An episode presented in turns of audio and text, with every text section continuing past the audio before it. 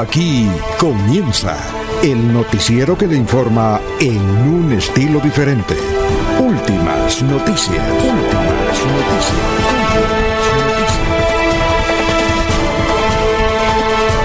La información analizada por los expertos, sin sesgos, explicada con detalles, sin tanta carreta. Últimas noticias por Radio Melodía, también por Facebook y YouTube Radio Melodía. Director Alfonso Pineda Chaparro.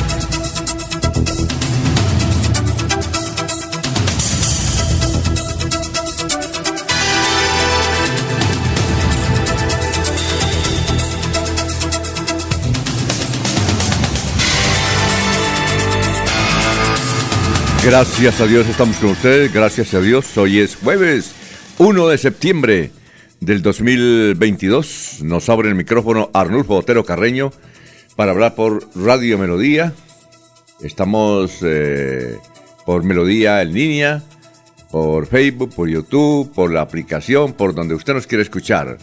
Una mañana un poquito lluviosa, ha llovido anoche y ya está escampando.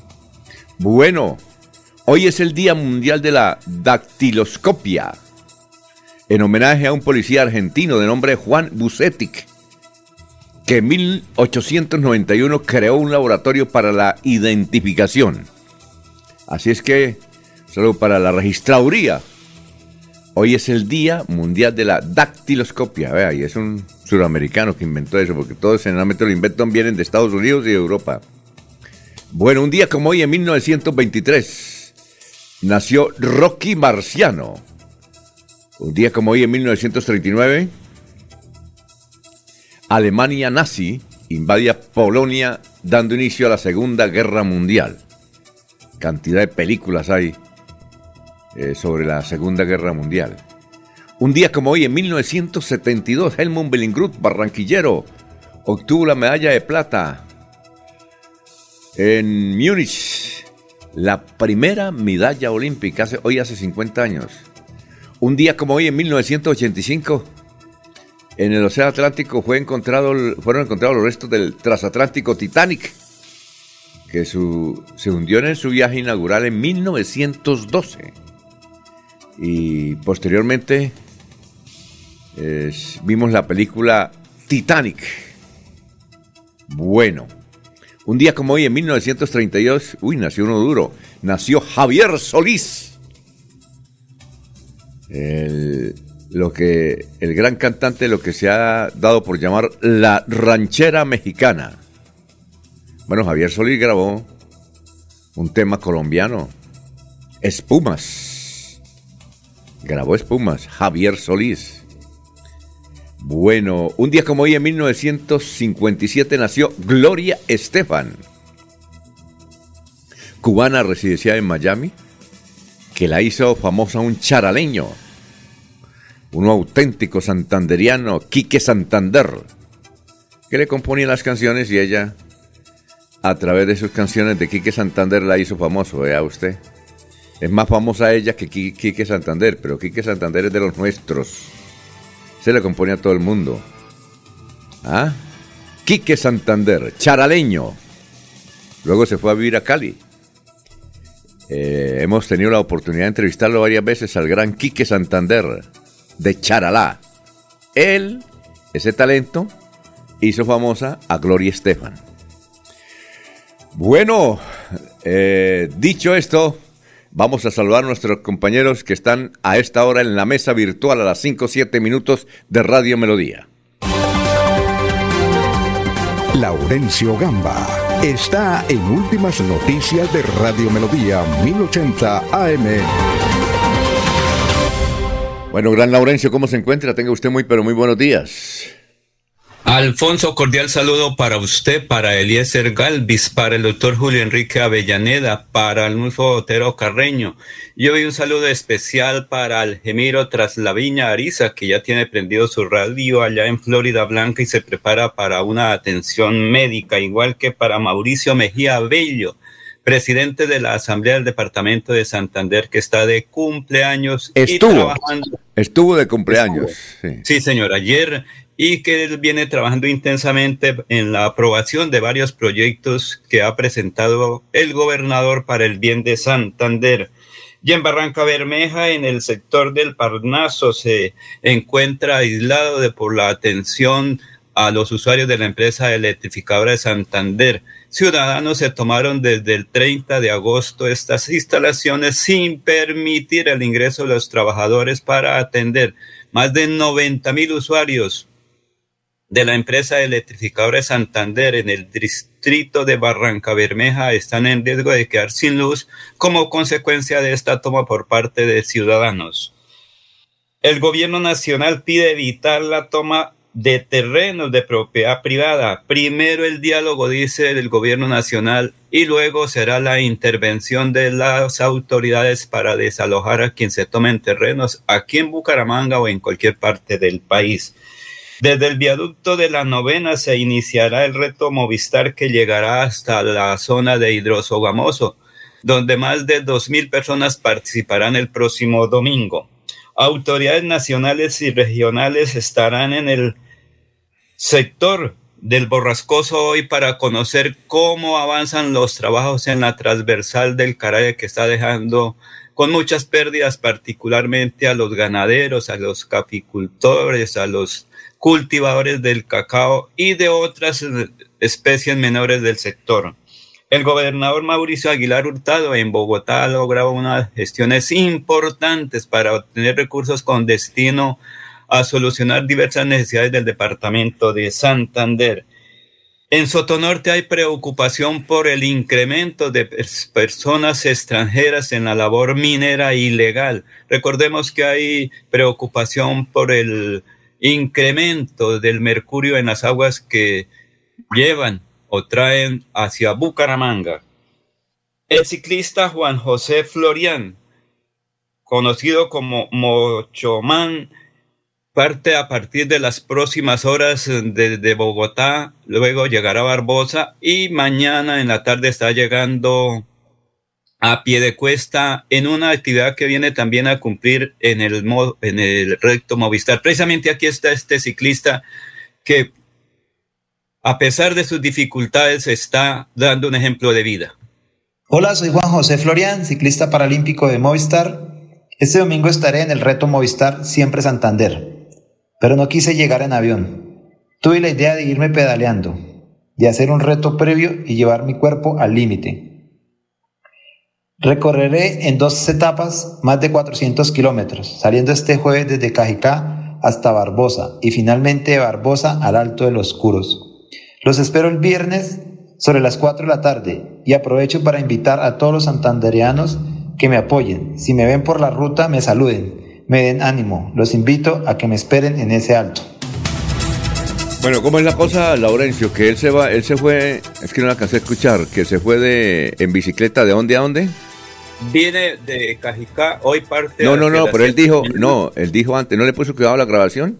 Él sí, dijo sí, que, sí, por eso. por eso. Él parte, digamos que desde Bogotá hasta llegar a Barbosa en una primera etapa esa tarde, llega a Barbosa. Por eso, en vez de coger carro, se viene... Eh, ah, no, en vez de venirse en avión para estar el domingo aquí en el reto Movistar, se vino fue en dos etapas. La primera que parte ahora en pocos minutos, horas. Pero él solo. Y llega a claro, pero él solo, se viene él solo. Sí, sí, claro. se viene en bicicleta. Es decir, en vez de venirse en avión, se viene en bicicleta, que viene entre, entre Bogotá y Cajicá y luego Cajicá, Bucaramanga, ¿verdad? Sí, primero a Barbosa, llega esta tarde a Barbosa ah, y mañana a cuesta, sí. Ah, Pero es listo, perfecto. Eso, eso no más, de Laurencio, no más eso porque te, nos coge lo tarde. Son las 5 de la mañana, 12 minutos, porque ya está ahí. Vamos a saludar a nuestros compañeros, pero antes los oyentes. A ver, don Ramiro Carvajal, de Deportivos Carvajal, un saludo para don Ramiro, que ayer cumplieron sus hijos años. Ah, bueno, un saludo para don Ramiro, estuvo de, de plácemes ayer dos ejecutivos importantes del departamento de Santander cumplieron años y su padre, eh, don Ramiro, su esposa, sus hermanos, sus familiares le rindieron homenaje. Muy bien. Eh, don Jairo Macías, un saludo para don Jairo Macías, eh, igualmente para don Aníbal Navas Delgado, gerente general de Radio Taxis Libres, que tiene el teléfono 634-2222, nos escucha en Santa Marta, frente al mar, don Aníbal, muy bien. Para Lino Mosquera, para Peligan, para Juan José Rinconosma, para eh, Samuel Rodríguez, que nos escucha ya en San Gil, gracias por la sintonía. Dijo muy buena la entrevista con el señor alcalde de San Gil. El muchacho nos salió bueno, dice Samuel. Ah, que perfecto. Un saludo para Gerardo eh, Paredes en Valledupar. Igualmente Jairo Alfonso Mantilla, para Juan José Rincón Osma, Sofía Rueda, Pedrito Galvis, Paulito Monsalve. A ver, y Pedrito Ortiz, que nos, escribe, que nos pone 50 eh, mensajes diarios. Pedrito Ortiz, qué buen periodista, ¿no? tipo, 50 mensajes. El último fue que hay una nueva versión del himno de Bucaramanga. El himno de Bucaramanga, cuyo compositor es el gran John Claros. Un saludo para John Claros, que va a ser un, uno, va a ser un acto especial para quitarse la barba. Es que resulta que la historia John Claros sí es interesantísima. Eh, a raíz de que Rodolfo Hernández le pegó cuando él era, ¿se acuerda? Cuando le dio la cachetada, eh, pues comenzó ahí en la nuca, comenzó a salirle barba y se la dejó y luego al rostro, que nunca le había salido barba, entonces la dejó. Eh, después de la cachetada, ¿no? Tiene buena mano don Rodolfo Hernández, pero entonces dijo, no, que ya le tiene, ya lo tiene molesto la barba, entonces va a ser un acto para quitarse la barba. Bueno, vamos a saludar como se merece a don Eliezer Galvis en la, creemos que en la hermosísima ciudad de Medellín. Eliezer, ¿cómo está? Muy buenos días. Don Alfonso, muy buenos días, sí señor, por acá en la hermosa ciudad de Medellín. Eh, con muy buen clima, amanecemos eh, con una temperatura de 19 grados centígrados, 28 será la temperatura más alta en Medellín, está lloviendo en algunos sectores de la capital antioqueña. Ahora nuestro vistazo al departamento de Santander en pie de cuesta tenemos 19 grados centígrados y 28 será la temperatura más alta en el municipio de Piedecuesta. En Florida Blanca también 19 en la actualidad, tiempo seco, 28 eh, grados centígrados, la temperatura más alta del municipio de Florida Blanca. En la ciudad del Socorro 20 grados centígrados, 30 la temperatura máxima del Socorro. En el municipio de Málaga 12 grados centígrados, 20 será la temperatura más alta del municipio de Málaga. En la capital santanderiana registramos 19 grados centígrados, 30 la temperatura máxima de Bucaramanga. Ha llovido en algunos sectores de la capital santanderiana. En la ciudad de Barranca Bermeja llueve, en Barranca Bermeja en este momento, 25 grados centígrados su temperatura, la más alta será de 39 grados centígrados.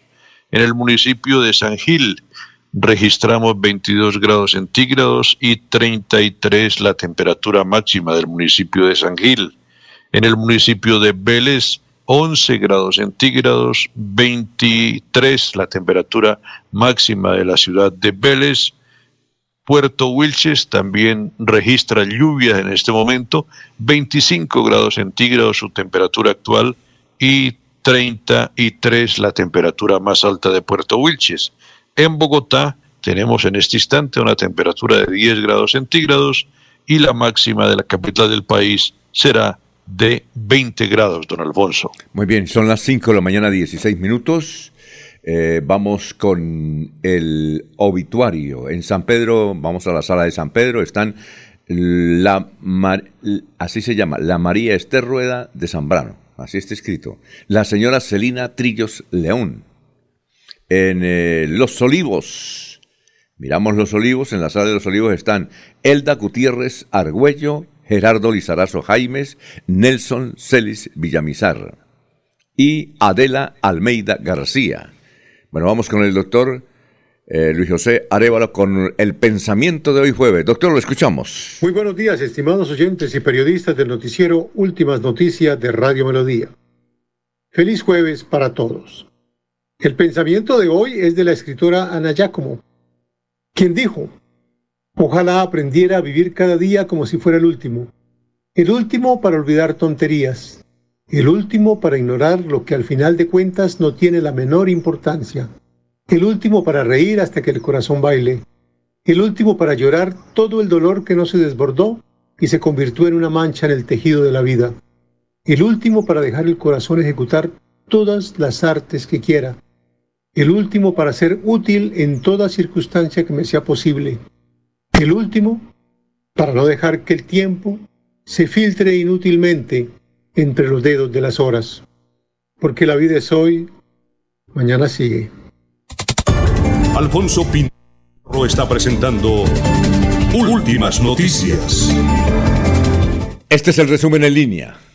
Hoy empieza, hoy 1 eh, de septiembre del 2022, la Feria Bonita. Eh, por ahora al mediodía, con un mutatón, se prepara al mediodía el mute más grande de la historia. Los mejores chefs y restaurantes de la ciudad bonita preparan el mute que será vendido a solo 5 mil pesos. Alrededor de 3 mil personas podrán consumir el alimento. Ya colocaron las, las carpas ahí. 200 patrulleros, más drones y helicóptero, halcón de la policía sobrevolando los eventos de la Feria Bonita, el ejército a las entradas y salidas de Bucaramanga y operativos de alcoholemia son algunas de las medidas de apoyo para la Feria Bonita, ha revelado el señor alcalde de Bucaramanga, Juan Carlos Cárdenas. Policía de infancia y adolescencia encontró con vida en Bucaramanga al bebé que había sido raptado por una mujer durante la noche del pasado lunes en la avenida séptima del barrio El Callejón de Cúcuta. El bebé fue encontrado al interior de una caja abandonada en el barrio Colorados, al norte de Bucaramanga. Tras ser hallado el bebé con vida, policías lo trasladaron de urgencias al hospital local del norte. Bueno, se conocieron nuevos detalles de la captura de alias Coca-Cola, o Coca-Cola, el rey del microtráfico en el área metropolitana. Los investigadores interfirieron 10 líneas telefónicas e infiltraron dos hermosísimas jóvenes mujeres y el muchacho cayó y por ello los llevó al sur de Bolívar, donde fue capturado. El alcalde de Florida Blanca, Miguel Moreno, solicitó al presidente Gustavo Petro y al Congreso de la República excluir de la reforma tributaria el impuesto a los dulces tradicionales como la oblea y el bocadillo. Señaló que estos productos impulsan la gastronomía regional y el turismo. Eh, el alcalde de Florida Blanca habló en el Congreso para pedir que no se graben esos productos icónicos de Florida Blanca. Bueno, el portal Cuestión Pública es un portal muy acreditado en Colombia, hecho por abogados, ¿no? Portal tienen redes sociales y dan datos que a veces la prensa común y corriente no da. Pues porque ellos son magistrados, eh, funcionarios del Poder Judicial y conocen los detallitos. Y Cuestión Pública publica lo siguiente. Proceso contra el senador Rodolfo Hernández por interés indebido en la celebración de contratos ya llegó a la Corte Suprema de Justicia. Solo hasta ayer llegó a la ayer a las 2:32 minutos de la tarde llegó a la sala primera de primera instancia del Alto Tribunal por el cual la Fiscalía lo acusó en mayo del 2021. Faltan 100 mil millones para la variante de San Gil. La de, el portal melodíaenlínea.com destaca esta noticia a raíz de la entrevista que concedió ayer desde la hermosísima San Gil, la perra del Ponce, el doctor Hermes Ortiz. Se cumplió ayer la proyección de la serie documental de Silvia Galvis en el marco de Ulibro 2022. Los asistentes a la Feria Ulibro 2022 tuvieron ayer en exclusiva la emisión del primer capítulo de la serie documental que retrata y cuenta la vida y obra de la escritora, novelista y periodista santanderiana Silvia Galvis, que escribía extraordinariamente y además estuvo siempre al frente no solamente de Vanguardia, sino de la unidad investigativa. Ayer, eh, en el acto especial en un libro allá en Nuevo Mundo, se le entregó un reconocimiento especial a la directora de Vanguardia Liberal, que ahora trabaja en Caracol Radio, Diana Saray Mesa. El Tribunal Superior de Bogotá condenó a prisión a Julián Bermeo, el fiscal de la Jurisdicción Especial para la Paz, por haber recibido en el 2019 sobornos para demorar la extradición a Estados Unidos de Jesús Santrich, uno de los jefes de la antigua guerrilla de las FARC y que murió en Venezuela el año pasado. entre los cuatro acusados detenidos también estaba el ex senador santanderiano Luis Alberto Gil Castillo, quien eh, fue condenado por vínculos con paramilitares con el fin de consolidar su proyecto político, pero ya está libre. Imparable, el santanderiano Daniel Galán, qué berraquera, clasificó a la tercera ronda del abierto de los Estados Unidos. El santanderiano Daniel Galán remontó un 2-1 en contra para imponerse 3 sets a 2 ante el australiano Jordan Thompson y avanzar a la tercera ronda del abierto de los Estados Unidos. Está volando. Daniel está volando. Santanderiano, auténtico. Bueno, el Atlético Bucaramanga cayó 2-0 en el estadio Alfonso López y la necesidad de resultados ya está convertida en una crisis. Incluso son varios los rumores que ponen en duda el futuro de Armando El Piripiosma como director técnico del cuadro Leopardo. El próximo sábado viene Alianza Petrolera. Ayer estuvimos hablando con el empresario Fidel Bueno. Es el aficionado que acompaña a todos los partidos del Atlético Bucaramanga. Y yo le decía, hay que buscar un técnico que le den confianza. Jorge Luis Pinto y decirle, bueno, tome el equipo así pierda, gane, hágalo y ahora qué. Es la única forma de ser campeones, que le duela a uno el equipo. Pero perdió, bueno, a propósito de un Fidel Bueno que es de Guane, Barichara, aspirante a Premio Mundial de Turismo.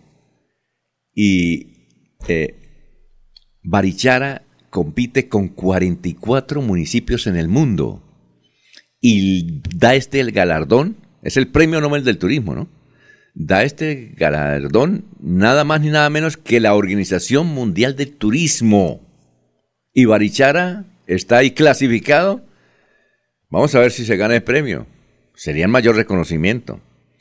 Bueno, eh, mujer asesinada en el barrio de la universidad habría sido o había recibido amenazas de la expareja de su novio. Recuerdan ustedes la noticia que dimos ayer. Presuntos celos pasionales serían el principal móvil del crimen de Marley Joana Reyes Padilla, eh, según confirmó la policía. Diez proyectiles de bala eh, le aplicaron sicarios contra esta mujer joven de 27 años cuando se encontraba ahí en el barrio de la universidad. Exactamente estaba en esta dirección, ella se bajó en esta dirección a las diez y media de la noche, en la carrera 25 número 824. Ella pertenecía a un club de motos. Era integrante del club, Club Bikestar de Motos. Sus compañeros del club, precisamente, nos han llamado porque convocaron una caravana para hoy un homenaje a su vida y la pasión que compartía con ellos. Los dos sicarios la venían siguiendo. Ella paró el carro, se bajó, luego la llamaron para que cuadrara bien el carro y cuando ella regresó a cuadrar bien el carro, sonó una llamada, eh, parece que su nueva pareja, y en ese momento llegaron eh, dos personas en moto, no sé si una mujer o un hombre, y como en casco y, cubrían la boca, esto, la insultaron. Una de esas personas la insultó a ella, la insultó, y luego de insultarla, la mataron. Bueno, eh, ¿qué dicen los periódicos? Soy Vanguardia Liberal. Dice, Vanguardia en sus 103 años traza su ruta de innovación, manteniendo su compromiso de informar de manera independiente con profundidad de investigación y calidad periodística, Vanguardia diversificó su modelo de negocio ahora con suscripciones digitales, data análisis, contenidos disruptivos, producción audiovisual, in-house, impresión a la medida de eventos y logística. ¿Y qué nos trae el tiempo? El tiempo trae esta información las millonarias regalías que perdería Santander si crea un nuevo departamento. Le hace una entrevista al doctor Mauricio Aguilar y dice que en el 2020 Santander generó regalías por el orden de los 322 mil millones de pesos, mientras que el año pasado estas ascendieron a 535 mil millones. Le quitan esto a Santander y nos quebramos. Bueno, el espectador trae esta información que tiene que ver con Santander. En primera página dice, el río es uno solo, el llamado de Bucaramanga para gestionar el agua integralmente. La capital santanderiana pide un manejo transversal de las cuencas hidrográficas donde se involucren los diferentes actores sin importar la delimitación territorial. Eh, así quedó evidenciado en el tercer encuentro regional por el agua y la energía renovable de la campaña eh, Vivo de este año.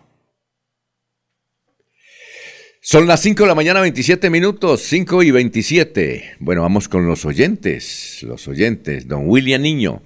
Ah, aquí está el frente, me lo, me lo acabaron de enviar. Aquí está el periódico El Frente. Vamos a leer los titulares del periódico El Frente. Dice, gremios exigen cambios en reforma tributaria. Desempleo bajó en 0.4 puntos para Bucaramanga y su área metropolitana. Hotel Tamacara será sede de las unidades tecnológicas en el Socorro. Feria Ganadera de Bucaramanga tendrá su lanzamiento este jueves. Daniel Galán, alucinante. Qué título tan bueno. Eh, alucinante, extraordinaria. Bueno, esos son los titulares, pero también aquí, antes de ir a unos mensajes, William Niño, que nos escucha en Suratá y nos amplifica en Suratá, nos dice, buenos días, felicitaciones a los muchachos de, a Anulfo le dice los muchachos de fútbol de la transmisión del fútbol, los muchachos, los muchachos Sammy Montesino, que yo creo que ya, eh, ya, tiene nietos, ¿no? El otro muchacho es Fernando Cotes Acosta, con nieto. Y el otro es José Luis Alarcón, con nieto. Pero tremenda transmisión. ¿Fueron los únicos, Anulfo? ¿Sí? Los únicos. los únicos que van a transmitir fútbol de Radio Melodía. Aquí don William Niño dijo, gocé la transmisión. Tranquilo, en una silla mecedora, escuchando este impresionante combo del show del deporte. Bueno, el próximo partido es el viernes, ¿no, Anulfo? ¿Cierto? Ah, el sábado. El sábado. Pero estamos mal, hay que, hay que, hay que meterle mente positiva, hay que meterle mente positiva. Bueno, estamos, nos amplifican en Guane. Vea usted, yo no sabía. Un saludo en Guane el corregimiento más activo en el turismo en Colombia en Guane, que está a 10 minutos de Barichara. Hay varios hoteles. Un saludo para el personal administrativo del hotel Don Juan de Dios. Y también para el sacerdote curapárroco de Guane, Ciprián Cáceres Belandia. Cuando me dijeron que era Ciprián, yo dije, debe ser ya de edad. No, es un muchachito, jovencito y ya párroco, buena gente. El curapárroco Ciprián Cáceres Belandia. Ayer hablamos con él. Eh, gracias por la sintonía, gracias por eh, amplificarnos el noticiero. Eh, el padre está organizando la celebración de los 400 años de fundación de la parroquia, como Bucaramanga. Un saludo para él y para toda la familia, para, para toda la familia Bueno Calderón, como Fidel, Fausto y Luz Marina, que nos escuche México. Gracias por la sintonía. Los Marinas, sus hermanas, su señora madre, nos escucha en México. Ah, gracias por la sintonía y a usted, gran Fidel.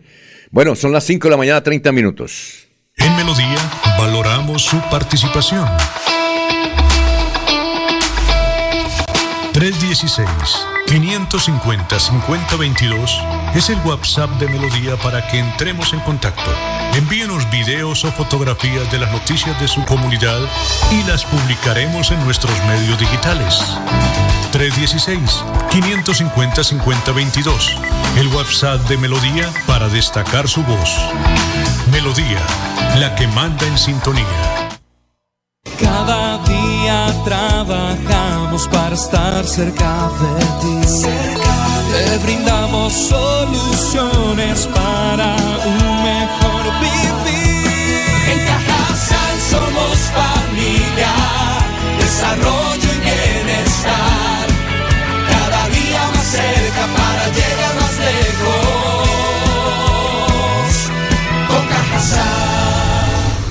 Vigilado Supersubsidio. En Hogar como Ultrasan, encuentra en todas nuestras tiendas lavadoras, neveras, televisores, mini componentes y muchos productos de la marca LG que puedes comprar de contado o a crédito por nuestros convenios con electrificadoras y libranza. Encuéntranos también en comultrasan.com. Vigilado Super Solidaria. Se va la noche y llega últimas noticias. Empezar el día bien informado y con entusiasmo.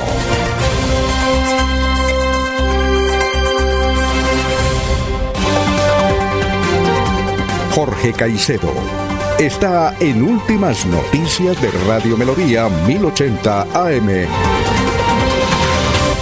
Ya son las 5 de la mañana, 32 minutos. Gran Jorge, ¿cómo se encuentra a esta hora de la mañana de este jueves 1 de septiembre? Que ya llega diciembre. Don, don Jorge. Buenos días. Buenos días, ¿qué más?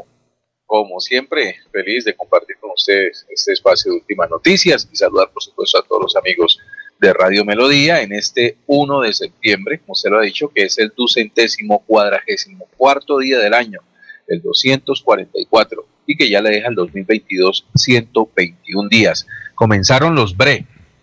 Sí, claro. Los BRE, los BRE, de septiembre, viene octubre, después noviembre y, por supuesto, diciembre. Comenzó la cuesta abajo del año. ¿Usted, usted ha escuchado eh, una promoción que hice, creo que la tiene olímpica ahora. Eh, ah. Estamos en septiembre y ya llega diciembre, algo así. ¿La ha escuchado? Sí, sí. Desde medianoche comenzaron a, sí, usted sabe quién se inventó esa glosita y no le han dado crédito, ¿no? Santanderiano. No sé si no sé si Olímpica le pagó los derechos. ¿No sabía eso? ¿Cómo es que dice? No, no, no. Bueno, dice que desde septiembre viene diciembre, algo así, ¿no? Comienza diciembre. Alguna cosa así. Esa la inventó Saúl Gómez Calderón, oriundo de Barichara cuando estaba en Lemas de Colombia y era el director de programación hace 30 o 40 años, fue el que se inventó eso, ¿no? Y la puso a rodar ahí en Radio Melodía y ahora pues los señores Char la cogieron y, y le están dando bombo. No sé si le pagaron derechos, pero en todo caso él fue el que inventó eso los derechos se pagan por los registros, ¿no? No, pero él no registró eso, yo creo. Ah, bueno. Ahí se vuelve patrimonio de la, de la humanidad y es complicado. con eso, ¿no? Patrimonio, un saludo para un Saúl Gómez que debe estar escuchándonos en Lima, Lima, Perú. Bueno. Muy bien. Bueno, Alfonso, noticias, eh, cifras que son noticias hasta ahora, muy buenas noticias para el departamento de Santander, porque de acuerdo a lo que fue presentado por la Cámara de Comercio de Bucaramanga y ProColombia, eh, se presentó un aumento en las exportaciones durante el primer semestre de 2022, exportaciones eh, originadas desde Santander. Estas aumentaron un 15,4% en productos no mineroenergéticos. El café es el producto que más exportó y representa el 47,3% en los envíos, seguido de los cárnicos con un 11,3%, los cítricos un 10,2%, se destaca el limón Tahití, los animales en pie 4,1% y eh, el último renglón, interesante, no sabíamos que desde Santander se exportaban ese tipo de elementos, aparatos electrónicos con un 3%, entre otros. Sí, estamos bien, estamos bien. Bueno, vamos con el historiador, son las 5 de la mañana, 35 minutos.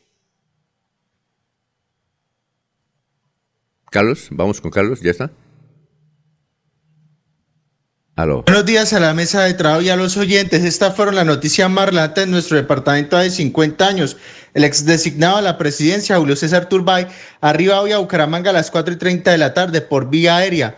En la noche asistirá a un banquete en su honor en el Salón Orquídea del Hotel Bucarica y el sábado le será ofrecido un almuerzo privado en el Club del Comercio. El Tribunal Administrativo de Santander legó la petición de nulidad de la elección de concejales de la ciudad celebrada el 16 de abril solicitada por el abogado Enrique Orduz Ardila. El profesional del derecho sostuvo en su demanda que numerosas personas con cédula de ciudadanía expedida en otras ciudades habían votado sin estar inscritas, alegato que fue impugnado por el doctor Gonzalo Jiménez Navas. Ya hace 25 años fue noticia lo siguiente. Desde hoy Vanguardia Liberal entra de lleno en la era futurista al abrir su página de internet, a la cual se puede acceder a través de la dirección www.vanguardia.com la cual será el pasaporte al universo del sentimiento santanderiano. El Instituto Universitario de La Paz afronta una serie de dificultades puestas en evidencia en un paro que adelantan los estudiantes y que amenaza con convertirse en una huelga de hambre si no hay acuerdo con el rector Alejandro Acevedo. Cordial saludo a todos. Siga usted, don Alfonso. Gracias, muchas gracias. Julio César Turbay Ayala, designado, luego fue presidente. Luego en 1978 fue presidente. Buena gente. Eso sí, le inventaron todos los chistes, pero era un hombre sabio, le cuento.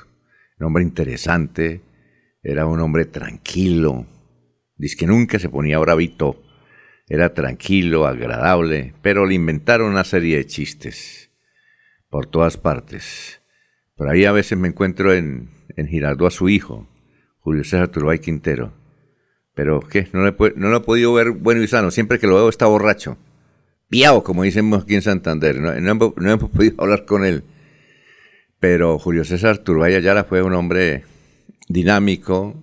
Bueno, se inventó muchas cosas que la oposición, sobre todo la izquierda, lo odiaba. El estatuto de seguridad, en fin, todo eso. Eso sí le daba madera por todos los lados. Creció el M-19, crecieron la FARC. Eh, se dice que se violaban los derechos humanos. En fin. Bueno, eh, ¿qué otra cosa? Ah, lo de Vanguardia, que sí hace 25 años empezó su era también digital. ¿Cómo me pasa el tiempo, no? Vanguardia Liberal que está cumpliendo años por esta época. Bueno, ¿usted qué más recuerda, don, don Eliezer, allá en Medellín, de esta historia de las noticias? Alfonso, pues también destacar el hecho de que hace 25 años Vanguardia irrumpe en la era tecnológica con el Internet o con la Internet. Creo que las dos formas están bien dichas. Tendrá que eh, aclararnos ese tema el profesor Ordóñez. Eh, era un paso fundamental cuando eh, Vanguardia luchaba todas las semanas por subir su venta del periódico, el, papel en las calles de Bucaramanga y momentos eh, siempre complicados, ¿no? Que bajó la circulación, que no se está vendiendo y seguramente no solo ocurría con, con Vanguardia. Recuerde que un tiempo el Frente se limitó a sacar publicaciones pocos días en la semana. Eh, era ese paso, ese paso esencial que ya lo han dado todos, lo hemos dado también en los medios de comunicación radiales, eh, empleando las nuevas tecnologías que nos permiten estos, estos avances que a cada instante aparecen, Alfonso. Oiga, Eliezer, y yo no sé, pero mm, a raíz de que vino Angelita eh, Burgos, nuestra ex corresponsal en Argentina, yo le preguntaba eh, bueno, y en Argentina los periódicos dijo, no, todavía ya se venden, allá hay casetas, allá hay kioscos. Ahí me dio el nombre, ¿cómo es que le dicen en Argentina? Y, la gente va a los kioscos. Diferente aquí a Colombia, sobre todo Bucaramanga. Mire, le, doy este dato. Eh, don Aníbal Morales cumplió años, entonces nos sacaron una foto. ¿Ya? Y alguien me llamó y me dijo, uy, hermano, lo sacaron en vanguardia. Me fui yo a comprar el periódico, no lo conseguí, hermano. Seguro, me fui Fui a cabecera, vanguardia, no, aquí nos traen dos y ya lo llevaron. Me tocó venir al periódico a comprarlo porque, para mirarme, ¿no? para la egoteca. Oiga, sí. ¿Cómo las, no sé si eso sucede eh, en Medellín, no sé si eso sucede, ser en Medellín o cuando usted está en Estados Unidos, si sucede eso, pero me dicen que en Argentina, y aún en Chile, en Uruguay, inclusive en Paraguay, hay kioscos y se vende. Aquí yo no, no, no es decir, me, que la semana pasada, difícil para conseguir el periódico. No sé si eso también es en Medellín o no. Pues eh, no, no le he puesto cuidado, Alfonso, realmente, pero por lo menos en Estados Unidos sí los periódicos siguen circulando de manera casi que, pues seguramente ha bajado mucho el, el, eh, el papel, ¿no? La compra del, del periódico en, en físico. Sí, claro. Eh, creo que había un ejemplo, Alfonso, no sé si eso ha incidido, que había tres precios que eran iguales en la vida de la ciudad de Bucaramanga, no sé del país. En Bucaramanga se hablaba de que los precios iguales eran del pasaje del servicio de bus urbano, vanguardia y la gaseosa, que valían lo mismo. En algún momento se alteró y comenzó a valer más el periódico esto demostró que se subieron los costos y la gente también pues le sacó, le sacó el cuerpo a comprar el periódico. Creo que nuestra mesa de trabajo, no sé si estoy equivocado, al único que le llega el periódico en físico es a Laurencio. Ah, al único que le llega el periódico físico, sí. Y a veces, como ahora Vanguardia, eh, me sucede esto, Eliezer. Vanguardia dice que solo para suscriptores. Por ejemplo, eh, a veces Vanguardia dice, investigación, tenemos los datos, los nombres, lo que se robaron y no aparecen, entonces me toca salir a comprar y no lo encuentro. Mire, aquí una cajetica, la que está de frente de Radio Melodía, salí un día aquí a las siete y media y le dije, eh, bueno, vengo a comprar el periódico. Y dijo, no, aquí me llegan dos y ya los vendí. Imagínese que... y, eran las siete y media de la mañana, entonces... ¿ah? Que eso no sucede en otros países. Pero o sea, aquí en Bucaramanga. No solamente con Vanguardia, con todos los periódicos, El Tiempo, El Espectador, qué difícil para conseguir. Una vez salió un artículo en El Espectador muy bueno, ¿no? Qué difícil para conseguir el periódico.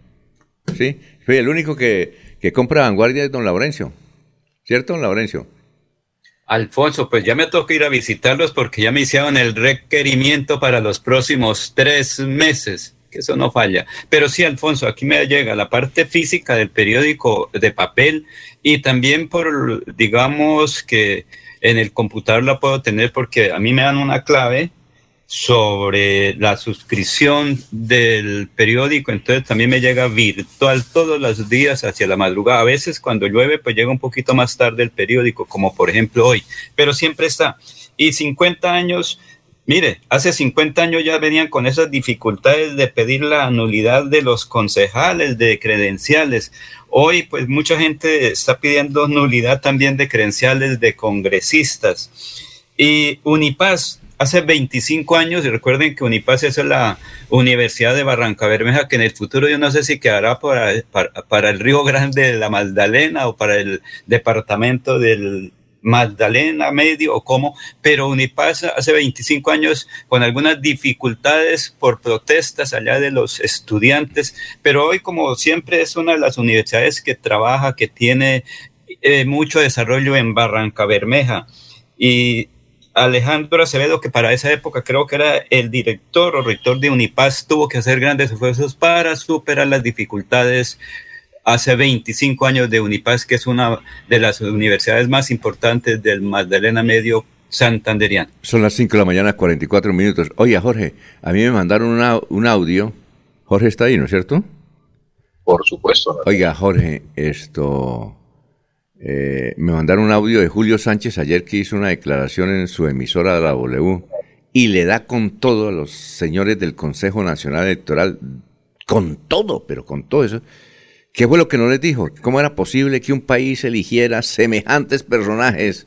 No todos, pero algunos semejantes personajes. El uno llamado a juicio por eh, cuestiones de testigos y el otro acusado de haber matado a una mujer y, y esa era el, la presentación, esa era la nómina. No, él, dicho, le dio con todo. Yo no sé si él va a tener problemas en la fiscalía, pero imagínese, sobre todo los hijos de esa gente, ¿no? Cuando vayan y le, muestren ese audio, yo no sé si se lo escuchó, si no lo escuchó, yo se lo envío. Yo quedé sorprendido. Anoche cuando me estaba quedando dormido, dormido me, lo, me lo enviaron y yo dije, uy, se me fue el sueño, le cuento. Pero le dio con todo Julio Sánchez a la elección de los nuevos magistrados, que dónde está el cambio, que ahora es peor el hecho de que gente con el código penal a sus espaldas y el otro muchacho es el Orduy de la Costa, acusado de feminicidio. Imagínese. ¿Ah? Muy, muy mojigato el periodista, don Alfonso. Muy mojigato porque cuántos personajes, entre comillas, hay en las grandes instituciones de Colombia. Son solamente dos casos. Si mira con detalle dentro del Congreso, hay prontuarios mucho más complicados que esos dos. ¿Quiere escucharlo? El, comunicador está haciendo es la tarea. Oiga, ¿quiere escucharlos en vivo o no le daño el día? No, no, no, de verdad hace rato que no escucho a Julio Sánchez. No, no, es que yo, no, no es que lo escuché, sino que me mandaron el video. Yo quedé sorprendido, dije, gústele. No, claro, comparta todo eso. Fuerte. ya lo esas cosas me nutren, me nutren el sarcasmo. muy bien, muy bien. Pero Alfonso. Ajá. Eh, Cristian Ricardo Quiroz Romero, Romero García Rovira, el Cerrito. Ah, sí, ahí me mandó. Ah, eh, el, eh, Gustavo Pinilla me envió la hoja de vida de él. Él es, debe, debe ser pariente o amigo del doctor Julio Enrique Avellaneda. No, no, no, es pariente de otro gran dirigente del Partido Verde, natural del Cerrito. Es presidente del Sindicato de Educadores, es subsecretario de Educación de Santander. Ah, sí. Ah, que participó en la creación del Partido Verde, se llama Rodrigo Romero, que es del Cerrito. Recuerde la gran familia Romero, de Eliezer Romero, que fue alcalde allá en el Cerrito. Él es de esa familia. Mire, aquí, a, un poco. antes de ir a unos mensajes, aquí nos envió una pequeña hoja de vida. Don Gustavo Penilla dice: Cristian Ricardo Quiroz Romero, Alianza Verde, es abogado de la Universidad Autónoma de Bucaramanga, es compañero suyo, don Laurencio, especialista en Derecho Procesal y Derecho Procesal Penal de la Universidad Externado de Colombia. de la Universidad del Doctor Julio Enrique Avellaneda y actualmente es candidato a magíster en Derechos Humanos de la Universidad Escuela Superior de Guerra. Nació en Cerrito, Santander. Desde el año 2014 ejerce como director jurídico del Partido Alianza Verde, cargo en el que ha estado al frente de los procesos para elegir los magistrados del Congreso Nacional Electoral y el Consejo de Estado. Trabajó como asesor jurídico del Seguro Social, Colpensiones, en su sede de Santander. Ah, bueno. Mire, no lo conocíamos, no lo conocíamos. Bueno, vamos a una pausa. ha prestado su servicio más que todo en Bogotá en el partido, pero es familiar de Rodrigo Romero, que es uno de Ah, los ya. creadores del Partido Verde junto con nuestro paisano de Puente Nacional, Carlos Román González Merchá. Eh, se va a ganar 35 paquetes libres, ¿no? Cinco y otras cositas, ¿no? Porque eso hay arandelas por ahí legales, claro está, que se ganan. 5.48. En esta cuña no queremos venderte nada, solo queremos darte 20 segundos para que puedas dar gracias por cada experiencia de amor que te ha llevado a donde estás hoy. Recuerda que el tiempo que compartimos es valioso y el amor es eterno. Por eso en Los Olivos hacemos un homenaje al amor. Los Olivos, un homenaje al amor. En Financiera como Ultrasan tenemos una mega tasa para tus CDATs. Acércate ya a cualquier agencia de Financiera como Ultrasan. Abre tu CDAT, aprovecha la mega tasa y prepárate para ver crecer tu dinero. En Financiera como Ultrasan tus inversiones crecen de manera rápida y segura. Financiera como Ultrasan, vigilada su personalidad y inscrita a Fogacop. Aplica condiciones y restricciones. Se va la noche y llega últimas noticias. Todos los días, desde las 5 de la mañana, empezar el día bien informado y con entusiasmo.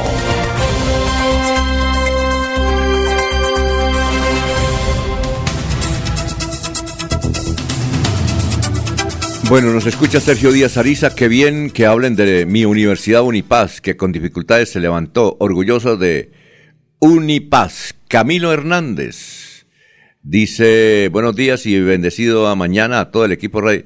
¿Este será Camilo Hernández, el director del área metropolitana o no? Si es él, un saludo. Porque Camilo Hernández es mucho. Yo tengo un primo que se llama Camilo Hernández, primo de Villanueva. No sé, pero Camilo Hernández. Bueno, si es el joven director del área, gracias por la sintonía. Dice, muy buenos días para todos, escuchándolo desde Gonzaga, don Sergio.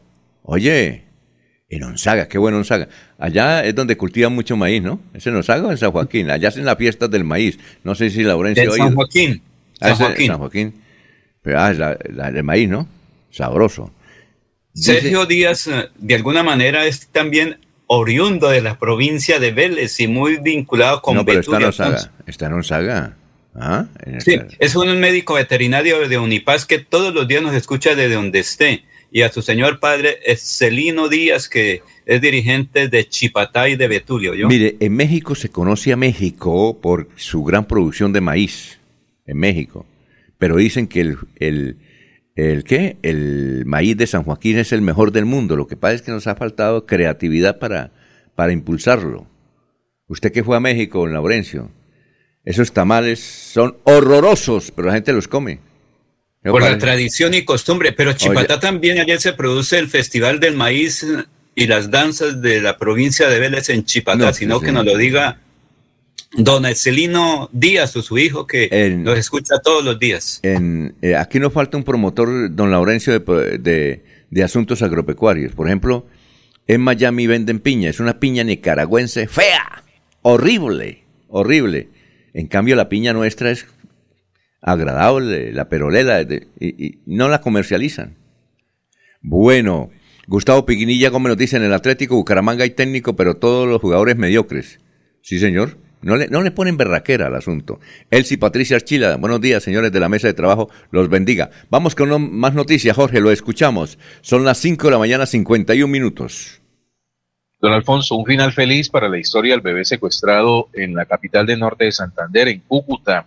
Bebé de 30 días de nacido habría sido secuestrado en esta ciudad por una supuesta amiga de la madre. La mujer que lo raptó tomó un bus en el municipio de Los Patios con dirección a Bucaramanga.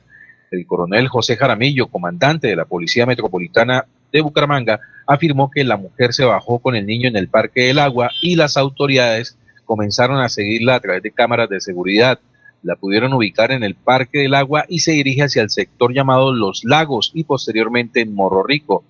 La mujer dejó el bebé abandonado en un sector del norte, en una caja, y un taxista se percató y vio al niño. Inmediatamente llamó a la policía y lo trasladan hasta el hospital del norte. Por medio de fotos y videos, la madre corrobora que sí es el menor que fue robado en Cúcuta. La mamá del menor ya se encuentra en Bucaramanga para el encuentro con su hijo. Eh, se producirá en la mañana de hoy. La directora técnica del Hospital del Norte, Clara Inés Strauss Díaz, manifestó que lo encontraron en buenas condiciones y que lo único que se encontró fue en un grado de deshidratación leve. Eh, no hay signos de trauma ni de violencia física en el menor. La doctora afirma que ya fue valorado por todo el equipo del hospital, le hicieron exámenes para descartar cualquier compromiso sistémico. Por ahora se encuentra en observación hasta tener la garantía que el niño se encuentra en excelentes condiciones. Bueno, un trágico accidente de tránsito se registró en la mañana de ayer en Florida Blanca, Santander, donde una mujer que conducía una motocicleta perdió la vida en la paralela que conduce a la Universidad Santo Tomás y al puente que comunica con el anillo vial que lleva hacia la vía Girón. Algunos testigos manifestaron que en el velocípedo iban dos mujeres con sentido paralela sur-norte, pero por desgracia cayeron en uno de los huecos que allí se encuentra, lo que las habría desestabilizado y les provocó una caída donde eh, la hora oxisa acabó bajo las ruedas de un furgón que no logró esquilarla, mm, esquiarla por completo. Hay que indicar que eh, esta familia puede demandar al Estado, puede demandar allá, ya, hay demanda sobre eso, demandar al Estado. Bueno, en medio del dolor, ahí hay una noticia para la familia. Bueno, noticia, don Eliezer, desde la hermosísima Medellín. Don Alfonso, la cédula digital será obligatoria en Colombia. Eh, la fecha en que se exigirá y cuánto vale la vamos a detallar a continuación. El documento comenzó siendo una alternativa para aquellos que prefieren tenerlo en dispositivos digitales en vez de físico, pero se volverá un requisito en nuestro país. Eh, después de que la Registraduría Nacional anunciara un cambio para sacar la cédula digital, la entidad confirmó que todos los colombianos deberán tener este documento.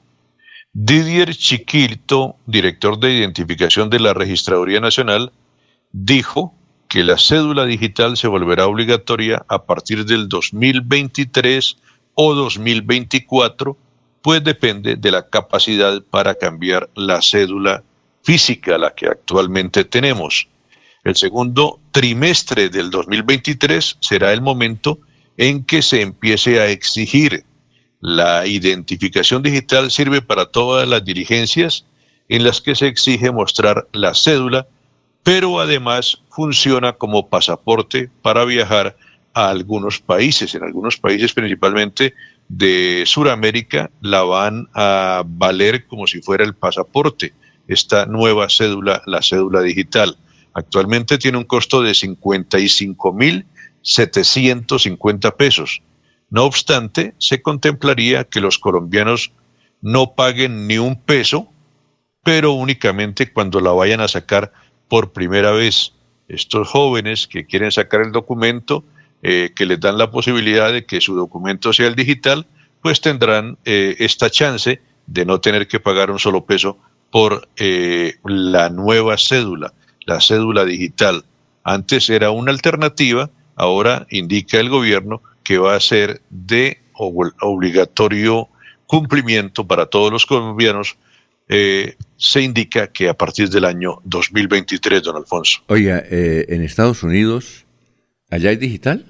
Eh, don, ¿Sí o no? ¿Allá es digital? Es que, es que allá lo que vale es la, la licencia de conducción, Alfonso. Oiga, y una cosa curiosa. Su documento. Sí.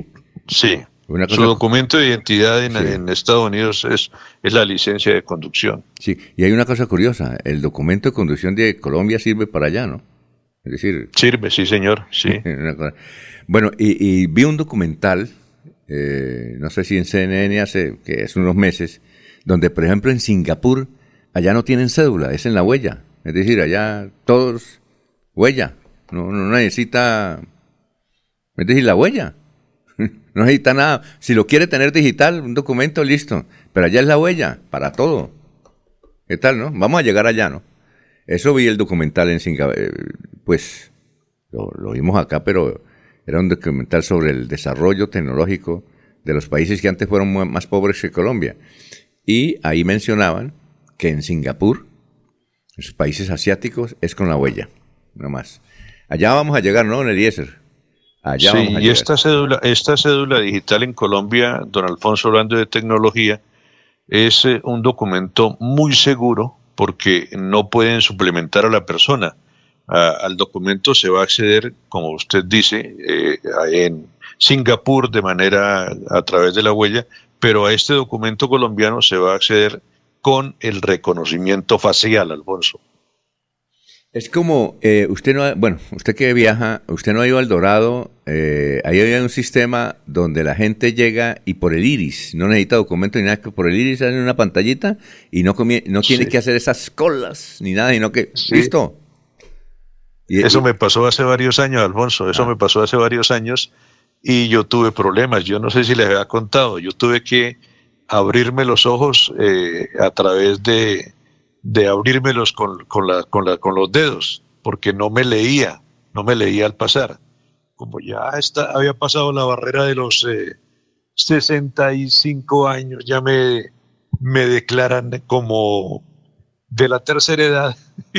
Entonces me, enviaron por ese, por ese camino, Alfonso, pero eh, la máquina no me reconoció con los ojos abiertos normalmente, me tocó abrirme con los dedos y por eso luego logré la operación, Alfonso. Y también una señora, por ejemplo, las mujeres, una señora que nos causó curiosidad, no le cogía la huella, ningún dedo en la mano la huella, ¿sí?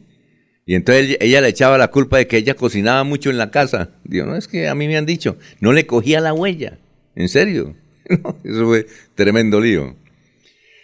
Bueno, son las 5.59. Eh, vamos con los oyentes, a ver qué nos dicen los oyentes. De, ah, bueno, aquí nos mandan un artículo justamente el periódico del Frente. Vea usted, gracias a Jonathan. Jonathan Bermúdez, que nos escribe, dice, eh, hay un artículo, le envío un artículo que sale hoy en el periódico El Frente sobre por qué el precio de la carne, que ayer hubo un debate en el Congreso de la República, que por qué está subiendo tanto la carne en Canales Colombia. Yo pienso que es que le están vendiendo, la están llevando. Por ejemplo, a Venezuela están llevando la, carne y a otros países se están llevando. Legal o ilegalmente, pero le están llevando. Y por eso aquí queda poca carne y se está encareciendo. Alfonso, sí. ¿cuánto tiempo dura producir un novillo de engorde? Son casi tres años. Entonces, recuerde que hace dos años o tres años para Europa y para Asia y para el Medio Oriente se llevaron una cantidad de novillos eh, jóvenes y por eso se acabó el acto. ¿Se acuerda lo que hubo una rueda de prensa donde ellos, los ganaderos de Santander, anunciaron? Dios, si sigue esa situación, Santander va a quedar con la libra de carne entre 20 y 25 mil como mínimo y la especial a unos 35 o 40 mil pesos, que sería el valor internacional. Por eso es que les pidieron intervención del Ministerio de Agricultura a Pedegan y el Gobierno Nacional para evitar esa exportación de ganado, porque dato ganadero se acabó en Colombia. Hay, un detalle curioso antes de irnos a unos mensajes, y es que Japón le compraba casi toda la carne a la Argentina. Pues que la, carne de la Argentina es la mejor, deliciosa. Entonces le compraba toda la carne a la Argentina. Ahora las cifras de compra del Japón a la Argentina son mínimas. Y entonces le preguntaron a un ingeniero japonés que por qué ahora son mínimas. Dijo, no, es que nosotros ya aprendimos a producir ganado acá. Ellos, japoneses arrechos, ¿no? Berracos. Sí, mire, copiaron los carros, el reloj sí, eh, ¿se acuerda del reloj que nació en Suiza y ellos cogieron y copiaron y el modelo? Entonces ellos ahora cogieron, copiaron cómo se, se produce la carne y ahora producen carne tan buena como en la Argentina. Por eso es que no la están comprando Argentina.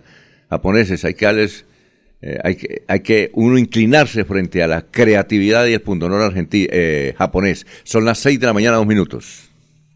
Aquí Bucaramanga, la bella capital de Santander. Transmite Radio Melodía, Estación Colombiana, HJMH. 1080 kilociclos, 10.000 vatios de potencia en antena, para todo el oriente colombiano. Cadena Melodía, la radio líder de Colombia.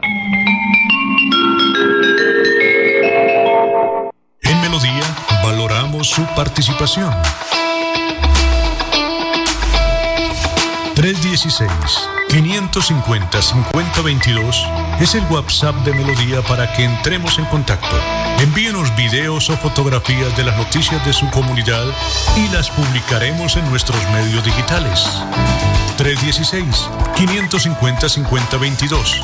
El WhatsApp de Melodía para destacar su voz. Melodía, la que manda en sintonía.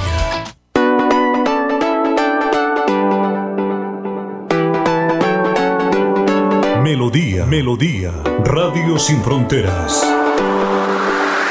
Escúchenos en cualquier lugar del mundo. Melodíaenlínea.com es nuestra página web. Melodíaenlínea.com, señal para todo el mundo. Señal para todo el mundo. Radio sin límites, Radio sin fronteras. Radio Melodía, la que manda en sintonía.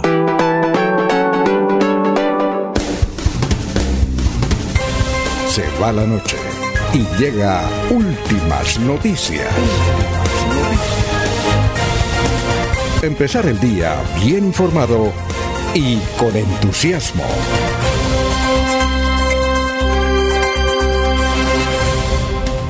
Son las 6 de la mañana, 4 minutos. Don Laurencio, lo escuchamos. Estamos en Radio Melodía. Saludamos a Juliana Paredes. Dice, sí, la, hay que comer carne de pollo, que es más sabrosa, más saludable que la carne roja. Las carnes rojas se deben eliminar o menos moderar, porque evidentemente, dice Juliana, tiene proteínas, pero se debe reducir debido a que no se tenga complicaciones en el sistema inmunológico. Muchas gracias, Juliana. Alfonso, Además, ¿qué me decía Pero antes, antes que venga Laurencio, pero Alfonso, pero no solamente la carne de res eh, no ha bajado de precio, también la carne de cerdo, también el pollo, también el huevo, Alfonso uno compraba un, cartón de, huevos con huevos a, a, 400 pesos hace más o menos un año.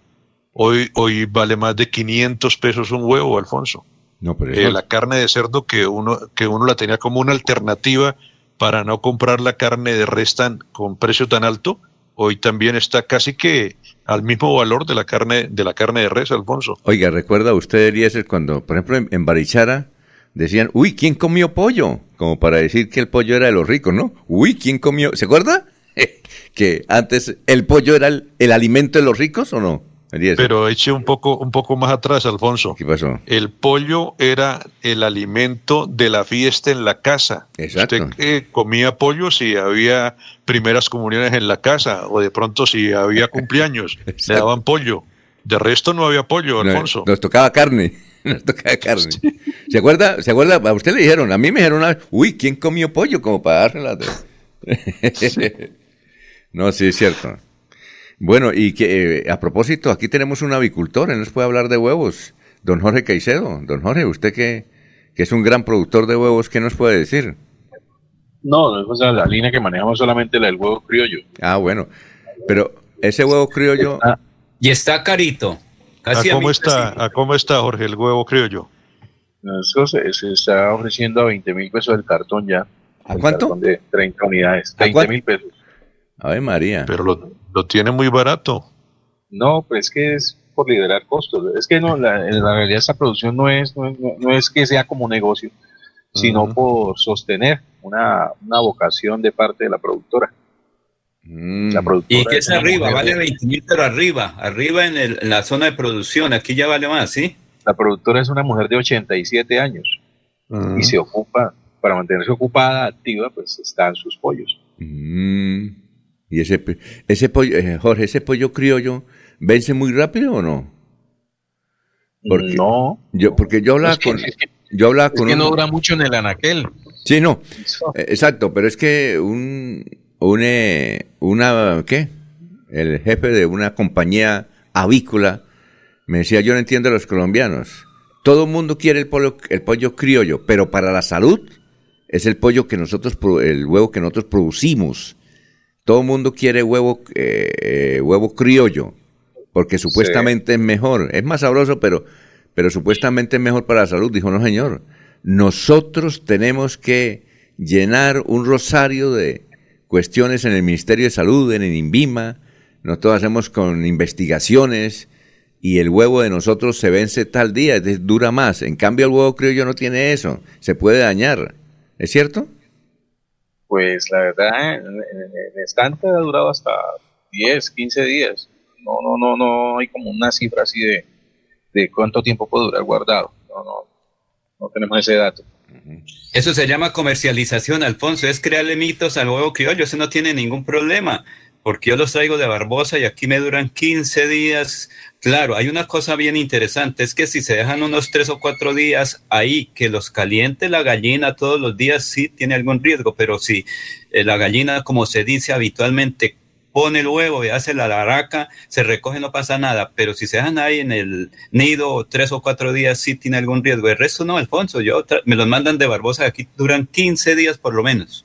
Ah, muy bien.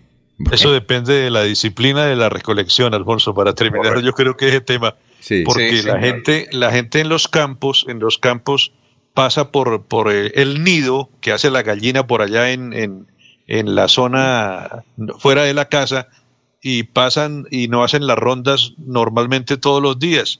Entonces hay pollos que permanecen mucho tiempo, huevos, perdón, que permanecen mucho tiempo y como dice Laurencio, eh, son sometidos hasta el calor de la gallina que busca, que busca comenzar a producir sus, sus, sus pollitos. Lo que, lo que sí me parece mito es lo de poner los huevos en la nevera. Hay Ah, mucha gente que lo hace. Creo que no, no es necesario. no, no es necesario, claro. Inclusive las neveras, pero mire que el fabricante en las neveras le hace el, eh, el sitio para El los huevos. El habitáculo. Sí, el habitáculo. De- debe, ser Pero- por a- debe ser por algo, ¿no? Pero debe ser parte del mito, debe ser parte de- de- del, del valor agregado del artículo, de la nevera. Sí. Mi abuelo decía que el mejor huevo es el del pato, la pata, ¿no? Es el mejor huevo. Algunas neveras traen dispensador de líquidos y no precisamente puede ser para el agua. Ah, bueno, sí, claro. Muy bien. Don Laurencio. A ver. Alfonso, hablando Luego, precisamente- luego, luego de esta huevonada, pasemos a sus noticias. Sí. Vamos a, la carne, porque es que en Cimitarra, recordemos que la transversal del Carar es la que permite sacar los productos de la región, particularmente los pocos ganados que quedan en Cimitarra. En el pasado se conocía a Cimitarra por la cantidad de ganado que salía para Bucaramanga, Bogotá, Barbosa. Creo que llegaba hasta casi al Socorro y a contratación ese ganado de la zona de Cimitarra. Pero precisamente Henry Riaño es el alcalde. ¿Qué está pasando hoy cuando se decía que el, el primer día de septiembre se iba a dar el servicio total, la transversal del Carare? Y buen día, señor alcalde de Cimitarra. Lógicamente se han incrementado los transportes, ha reducido la rentabilidad de los productores y es una afectación directa para la economía. Creo que eso es más que un tema geotécnico, eh, dar una, una precisión de cuánto podría estar listo es, eh, sería demasiado prematuro, pero las medidas que se tomaron creo que fueron muy importantes, que fue la suspensión de la ruta del Carare, eh, le va a permitir que el Invías y el contratista de Invías pueda acelerar los trabajos y entregar la vía en óptimas condiciones. Eh, sabemos que es una vía que tiene muchísimas fallas geológicas, que no es una carretera típica normal, que no es una vía secundaria típica normal, pero que se requiere realmente trabajos de profundidad y de fondo, porque ya van invertidos más de 800 mil millones a lo largo de 20 años en 80 kilómetros de vía, secundaria. Eso nos da casi un, un costo de 10 mil millones por kilómetro. Eso es una exageración y una barbaridad. Muy bien, eh, vamos a saludar a Luis José Arevalo Durán y a Maribel Cáceres que nos eh, están viendo. Martín Silva dice buenos días desde San Joaquín. Gracias por su compromiso y profesionalismo. Eh, además en San Joaquín creo, don Laurencio, que se produce mucho pique, igual que en Aratoca. Si hay un, un recurso y para los que son visionarios, el fique, el fique. El fique yo creo que es el mejor cultivo que tiene un futuro, pero muy berraco, y sobre todo el pique colombiano, por una sencilla razón. Todos los gobiernos están quitando las bolsas de plástico, la están quitando con dificultades. Aquí en Colombia hay que pagarlas generalmente para, para que la gente no utilice bolsas de plástico, sino como en Estados Unidos eh, otro tipo de bolsa. Allá en Estados Unidos, es, eh, el ISR es la bolsa qué? Allá no existe bolsa plástica en otro, ¿no? Eh, de papel, la bolsa de papel. Pero el FICE, lo que pasa, y hablaba un señor que visionario en materia económica, que se llama activario o actuario, y nos decía la otra vez ahí en la Cámara de Comercio, en una, en una conferencia que hubo, que el FICE es el cultivo de más futuro para ganar billete además. Lo que pasa es que están buscando la forma de, sus productos que no sean tan complejos en su producción y tan caros. Sí, tan caros. Porque las bolsas de plástico van a desaparecer. Y entonces usted qué echa, en bolsa de papel o en bolsa de fique, pero hay que llevarlo a, bajos costos. El fique tiene un gran futuro, un gran futuro. Por eso es que... Pero Alfonso. Ahí tiene un gran futuro. Lo que pasa es que no han logrado eh, estamos muy atrás en la tecnificación. Primero que todo, para, para reducir los costos y su producción, que es todavía muy compleja, muy compleja. ¿Qué iba a decir? Es que recuerde que ya desapareció hasta el mono del FIC, que era Ricaurte Becerra, era el dirigente tradicional. ¿Qué se hizo? ¿Qué se hizo, Ricaurte? Pues por allá está concentrado en producción agrícola, pero creo que en otros sistemas, porque es que producir el FIC es muy costoso. Por y eso. recuerde que la fibra la fibra eh, eh, modificó. En Boyacá era donde más se compraban costales para la papa, pero la producción de, creo que de Medellín, desplazó a la producción de la fibra de fique y ahora usted ve que los costales son todos uh, a base de, de, fibras, entonces, uh, porque era un poquito más costoso el costal de fique, por eso desapareció, y que mantener un cultivo de fique también es muy costoso por los insumos, por el abono, entonces, por eso fue la competencia desleal. Bueno, Jorge Eliezer Hernández nos dice, la cédula en Estados Unidos, Jorge Eliezer que nos escucha de Estados Unidos a veces, Jorge Eliezer Hernández nos dice, la cédula en Estados Unidos no existe. Hay documentos que sirven de identificación para todos los actos en Estados Unidos. Uno es la licencia, evidentemente, como dice Eliezer, de conducción, y otro el llamado ID, ID, o tarjeta de identificación. Más chistoso en México, no existe cédula, sino credencial de elector, que es el equivalente a la cédula de Colombia. Por eso Colombia está más avanzado en la identificación biométrica. Sí, señor. Gustavo Pinilla Gómez dice, hace más de un año están llevando ganado para Venezuela que pagan por adelantado y en dólares. Sí, es cierto, es cierto, es cierto. Eh, inclusive ya la Cámara de Comercio reconoció que se está llevando eh, mucho ganado por Paranguanchón a Venezuela. Nosotros hablamos con un empresario aquí en Bucaramanga y él envía 70 tractómulas diarios. ¿Usted sabe lo que son 70 tractómulas diarios? Y le pagan por adelantado.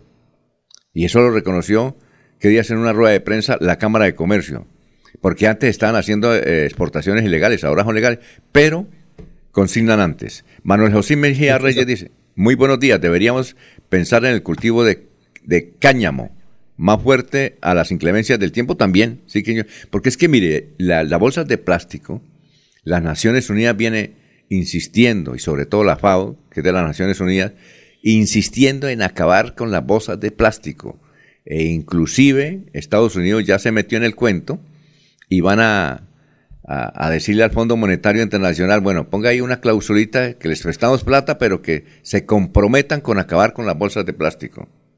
Y, vamos a llegar allá. Por eso es que hay que utilizar otros recursos. Este cultivo de cáñamo es otra alternativa. Hay que mirar, ¿quién me, quién me hablaba? Alfonso, ¿quién es el dueño ahora de Bijagual, el que beneficia el ganado? Venezolanos. Recuerde que hay, ¿eh? Son venezolanos. No, no, no, no, no, del Brasil. Y ellos ah. tienen contrato con eh, las, los árabes de, de venderle carne y en el Brasil no están produciendo. Por eso es el otro fenómeno en Santander. Desde Bijagual sale directamente para la exportación. Recuerde que ese es el otro tema. Muy bien.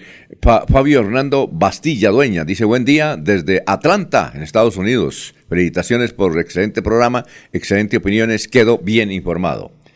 Eh, bueno, eh, ¿qué más? Eh, nos escucha Olga Blanco y sus noticias. Un feliz día para todos. Rubén, iré con mi familia al Mutatón.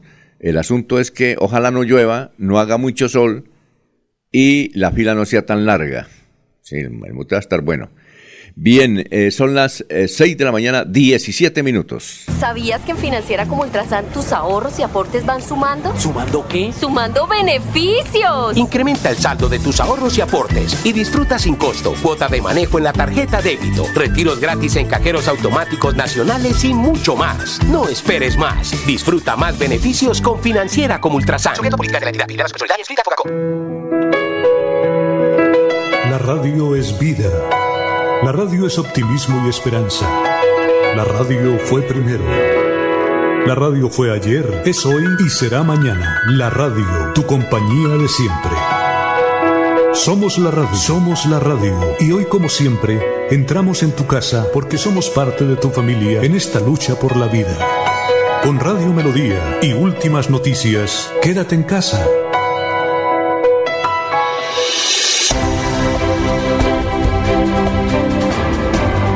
Información y análisis.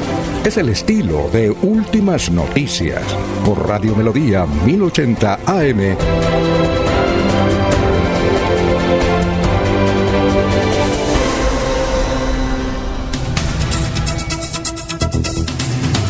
Bueno, son las 6 y 18, don Jorge, lo escuchamos. Estamos en Radio Melodía, la que manda en sintonía. Don Alfonso, las buenas noticias que trajo el santanderiano Daniel Galán, quien sigue haciendo historia en el US Open en Estados Unidos, tras eliminar al número 5 del mundo, al griego Stefanos Tsitsipas. Este miércoles venció al australiano Jordan Thompson en 5 sets. Avanzó así a la tercera ronda, la segunda vez que lo hace en un Grand Slam y es el tercer colombiano en conquistarlo en un US Open luego de Jairo Velasco en 1976 y Mauricio Haddad en 1995. Después de una cómoda victoria en el primer set, el australiano se impuso en el segundo y tercer episodio, pero el bumangués quebró en los momentos claves del cuarto y quinto parcial para sostener el saque y seguir a la victoria. Más temprano, la cucuteña Camilo Osorio cayó con, frente a la estadounidense Alison Rikes. Bueno, don Abelardo Correa dice, Hablando con los campesinos del Magdalena Medio, la carne está para la venta a 6 mil pesos y a 7 mil el kilo. Así lo venden y lo compran para la pesa. No sé por qué en Bucaramanga todos los días sube el precio en pie. Don Abelardo, eh, hablábamos, se lo llevan para Venezuela. Es que es muy cómodo llevarse el ganado para Venezuela, porque es que le pagan en dólares y anticipado. Entonces, si yo, yo haría lo mismo. En vez de vender acá en Bucaramanga, y eso es lo que hay, en Venezuela están comprando ganado, sobre todo porque, pues, eh, eh, somos el país que anteriormente, pero vamos a ser el país que más exportación vamos a tener y es hacia, hacia Venezuela, nuestro socio comercial. Por eso es que ahora con la llegada de Petro y la apertura de las fronteras, esto se va mejorando. Y ahora, pues claro, el ganado se va para allá y va a seguir fluyendo la carne. Bueno, don eh, Elías, lo escuchamos. Sigamos hablando de tenis, pegándonos a la noticia de Jorge. Serena Williams utilizó tenis con diamantes en el US Open en su último Grand Slam. En uno de sus últimos partidos en el mundo del tenis, la jugadora norteamericana lució unos tenis que llevaban 400 diamantes incrustados. Eh, la jugadora está dejando su carrera pero está saliendo por la puerta grande, Alfonso. Serena Williams, además de ser un ejemplo a seguir, también es todo un ícono del empoderamiento femenino, con múltiples logros. Es la segunda tenista más exitosa en la historia, pero como todo llega a su fin, su retiro de este deporte se aproxima. La impactante noticia fue publicada en un artículo de la Biblia de la Moda, eh, Boye, semanas atrás, entonces, en sus últimas apariciones, han aprovechado para dejarlo todo y demostrar por qué es tan buena en la cancha. Eh, se habla de estos zapatos que fueron respaldados por la marca Nike. Eh, los zapatos eh, le acompañaban de un atuendo también muy especial. Llevaba una falda con seis velos, demostración de que ha ganado seis veces el Gran Slam y fue toda una sensación. La deportista sigue ganando, la deportista ya ha superado los 40 años de edad y eh, se constituye en una leyenda de este deporte en los Estados Unidos. Entonces la señora Serena Williams, con estos zapatos, con, con 400 diamantes incrustados, sigue en su etapa de despedida de las canchas del tenis a nivel mundial, don Alfonso. Ella, ella tiene una hermana, ¿cierto? Sí. ¿Y qué hay de la hermana? Eh, la hermana pues estuvo algunos, algunos años como muy cercana a la actividad de, Serena, pero, pero no fue tan exitosa, ¿no? Creo que en alguna época pudieron hacer llave y, lograron, lograron muchas victorias, pero no sabemos por qué motivo, o no he seguido muy de cerca la carrera de la hermana. Serena, ¿cómo llama la hermana? No sé si Jorge tenga el nombre. Eh, Venus, Venus, creo que Venus, Venus Williams, Venus Williams. Pero sí, son, son parte de una familia. Su padre fue el primer entrenador durante mucho tiempo, fue el que las mantuvo vigentes. Eh, la presencia de la raza negra en el tenis no era tan, tan normal y ellas la sacaron del estadio, Alfonso. Muy bien. Pasemos a otro tema, son las 6 de la mañana, 23 minutos. El señor alcalde de Florida Blanca el joven Miguel Moreno, que creo que no ha cumplido 27 años o 28, muy joven. Es el, es el más joven del país, ¿no? Bueno, estuvo en el Congreso de la República hablando de las obleas. Eso sí, las obleas de Florida Blanca son, son extraordinarias. Lo dice la gente, los que vienen, los turistas, las obleas de Florida Blanca. Y él quiere que no le aumenten los impuestos pues desde luego él tuvo una charla ayer, eso sí le tomaban el pelo, que hay que meterle más mermelada a la, a la olea, así como le está haciendo el gobierno, para que se, sean más sabrosas. Pero a la olea generalmente se le echa el arequipe. A propósito de arequipe, eh, recordaba que hace como unos 15 años estuvo aquí, que lo trajo Pastor López. Pastor López, como lo hemos mencionado, él, él está muy vinculado a la ciudad de Bucaramanga, sobre todo al barrio Mutis patrocinaba los partidos de fútbol, generalmente unos eventos de fútbol ahí en la cancha Mutis los, los fines de año. Pues bien, él trajo un compositor, su compositor preferido, que eh, eh, es Manuel Mantilla. Yo dije, ¿usted de pie de cuesta? Le dije a Manuel, dijo, no, soy, soy de Perú. Y él, y él contaba que realmente el nombre de Arequipe viene de Arequipa, del Perú. Y que inclusive decía, mire, el mejor dulce yo no lo he probado en Arequipa, lo he probado, lo he probado en Florida Blanca. Es el mejor dulce. ¿Ya? Y aquí le llaman las oleas y mejor. Así es que es un recurso que tiene Florida Blanca. Pues bien, el señor alcalde, Miguel Moreno, fue y habló, parece que convenció al auditorio para que pilas no eh, miren eh, el impuesto para las obleas y para, para sus elementos. Esto dijo en el Congreso de la República. Muchas gracias. Un saludo muy especial, honorable representante Miranda, senador Bolívar, ministro Ocampo, a todos los asistentes. Muchas gracias por este espacio que nos abren a la Federación Colombiana de Municipios. Yo quiero decirle primero, ministro, que desde la Federación Colombiana de Municipios y desde las regiones respaldamos la propuesta de gobierno del señor presidente Gustavo Petro y que en ese orden de ideas para mí es un privilegio estar acá como alcalde a mis 27 años acompañando este espacio de la mano de la Federación Colombiana de Municipios y decirles que desde el particular yo creo que ninguno de los alcaldes que estuvimos en estos periodos nos imaginábamos que iba a ser tan duro gobernar en medio de lo que fueron los dos primeros años de gobierno cuando llevábamos tres meses y nos cogió la pandemia del COVID-19, pero eso significa que tuvimos que eh, trabajar mucho más fuerte, desde luego que esforzarnos mucho más para sacar adelante cada uno de los programas de gobierno que teníamos en cada uno de los municipios. Y por eso, para ponerlos en contexto, aquí voy a hablar como alcalde de Florida Blanca, la ciudad dulce de Colombia, pero también hablar como alcalde representando a la Federación Colombiana. Y por eso, ministro, ahora que son las doce y cuarto que se acerca la hora del almuerzo, quiero arrancar por el postre. Y arranco por el postre diciéndoles que desde luego acompañamos y, y creo mucho en lo que decía Red Papás que estos impuestos a bebidas azucaradas, a alimentos ultraprocesados, tienen una connotación muy importante frente a la salud pública, pero ministro, los dulces artesanales en las regiones también merecen una especial revisión por parte del Gobierno Nacional y del Congreso y los congresistas de las comisiones terceras de Cámara y Senado para que no se vaya a agravar con este impuesto al consumo a aquellos dulces artesanales que tienen una connotación especial en nuestras regiones. Florida Blanca a nivel nacional es conocida como la ciudad dulce de Colombia y hablamos nosotros de obleas que son conocimientos tradicionales, que son productos tradicionales de nuestra región, como lo es en el Valle del Cauca el marjar blanco, como lo es en Vélez, que también es de nuestro departamento de Santander, el bocadillo veleño. Yo creo, ministro, que eh, para Red Papás ninguno de los niños o ninguno de los hijos de ustedes lleva una oblea en la lonchera.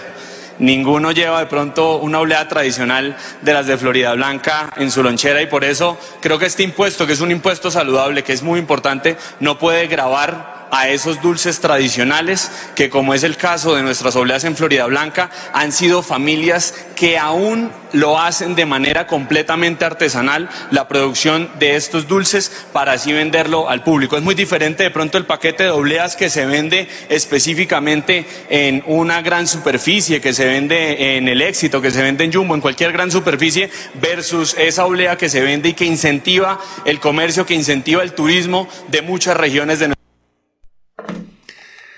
muy bien, esa está la, la intervención de Miguel Moreno, ojalá, y salieron muy convencidos, le cuento, salieron muy convencidos. Yo pienso que en el Congreso no se le va a aumentar el precio, a, eh, pues si no se van a incrementar los impuestos. Es una buena noticia, una buena noticia para Bolivia Blanca. ¿Qué iba a decir usted, mano?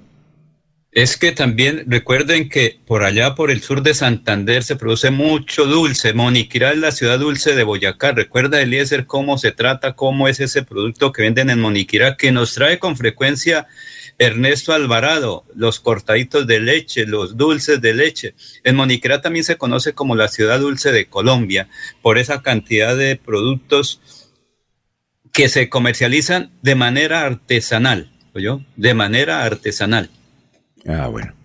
Eh, bien, son las 6 eh, de la mañana, 29 minutos. Ah, antes de los mensajes, el diario La República publica que la Superintendencia Financiera de Colombia definió la tasa de usura para septiembre en el 35.25% de interés, siendo el más alto en 21 años. Uno se pregunta, ¿qué economía en el mundo puede soportar tarifas de esta clase que permiten la usura hasta el 35.25%. Yo no sé. ¿Qué economía? Que me lo explique un economista con plastilina, porque no lo entiendo. un interés superior. Mire, Argentina tiene una inflación mm, tremenda. ¿Sí? Venezuela ni se diga. Pero yo estoy seguro que ni en Argentina ni en Venezuela hay intereses de usura legales hasta el 35.25%. Que me lo explique un economista Ojalá Dios, vamos a traerlo. ¿Qué economía en el mundo eh, puede soportar eso? Y supongo que el Diario de la República no se equivocó. Esto es Diario de la República.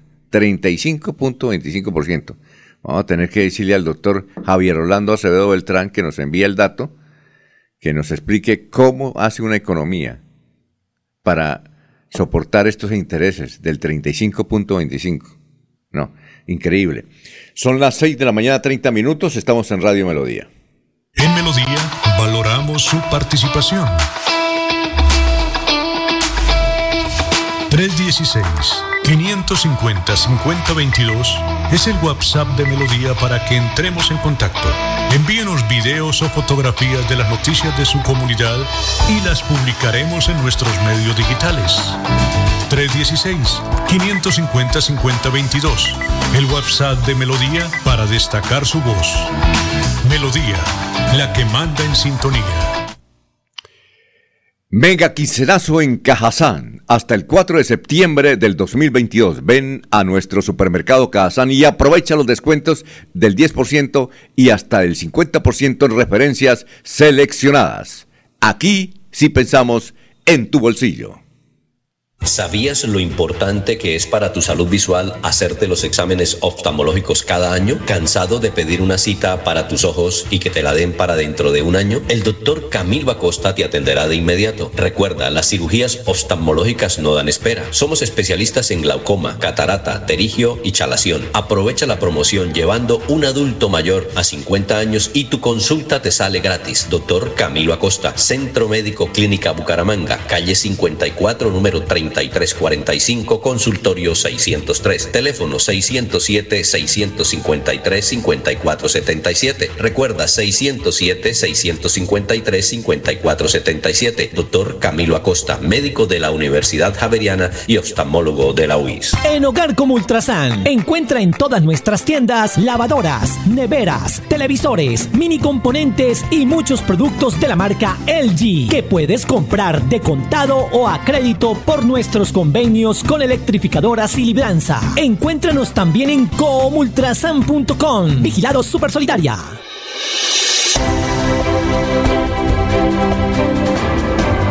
Información y análisis. Es el estilo de Últimas Noticias por Radio Melodía 1080 AM.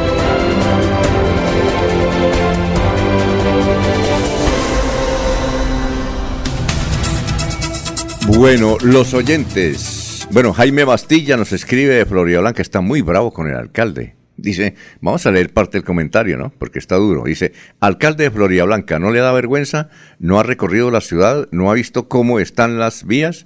Pobre sitio terrible como le tocó tan duro. Ya vendría a ver el megacolegio del Carmen, pero lo dice como una, con una sonrisa. Bueno, así es Florida Blanca. Dice, el peruano no ha ido a Websa a probar arequipe, don Laurencio. Dice este, esta oyente que el mejor dulce está en Websa. Y en CITE también, la señora Ah, no, Palomino también produce allá en CITE el matrimonio Pero si que es, se llama. si es bueno el, el, el- el dulce de Websa o no. Sí, señor, es Bueno. eso como estilo matrimonio también, y ahí se vende, creo que donde la señorita Duarte, ahí en Websa. Recuerde que ahí tengo bastante vinculación con el municipio de Websa, Bueno. ya están una serie de amigos. Perfecto. Gustavo Pinilla Gómez dice, Serena y Venus William, sin las hermanas eh, más famosas del tenis, Venus se retira al término del abierto de Estados Unidos. Muy bien, vamos a saludar al director de contenidos de Melodía en línea.com, Sabino Caballero. Sabino, ¿cómo se encuentra? Tenga usted muy buenos días. ¿Cuáles son las tendencias de hoy? Muy buenos días, Alfonso, y a todos nuestros seguidores de las redes sociales y de nuestro 1080 AM Radio Melodía. Bueno, hoy la información sigue siendo tendencia y tiene que ver con las declaraciones de el señor José Félix Laforí, el vocero de los ganaderos. Y a raíz de eso, pues hay, mm, eh, están, eh, hay mucha explosión, pues digamos, de, eh, información y de opiniones ante la propuesta que ha hecho el señor José Félix Lafurí. Él propone crear un grupo de ganaderos de reacción solidaria inmediata contra los invasores.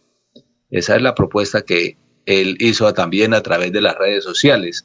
Y esta propuesta, pues obviamente generó críticas, todas las que quieran, y debate permanente. Y esta propuesta del señor José Félix Lafurí eh, viene a raíz de una invasión, o más, bien 50 invasiones a terrenos que se vienen haciendo en diferentes departamentos. Esto es Valle del Cauca, el mismo Cauca, Huila, Cesar y Córdoba. Y donde la gente pues ha invadido, según ellos, están solicitando o exigiendo vivienda digna. Y las reacciones entonces eh, las relacionan con el paramilitarismo, con las convivir, en fin, con todos estos grupos armados ilegales.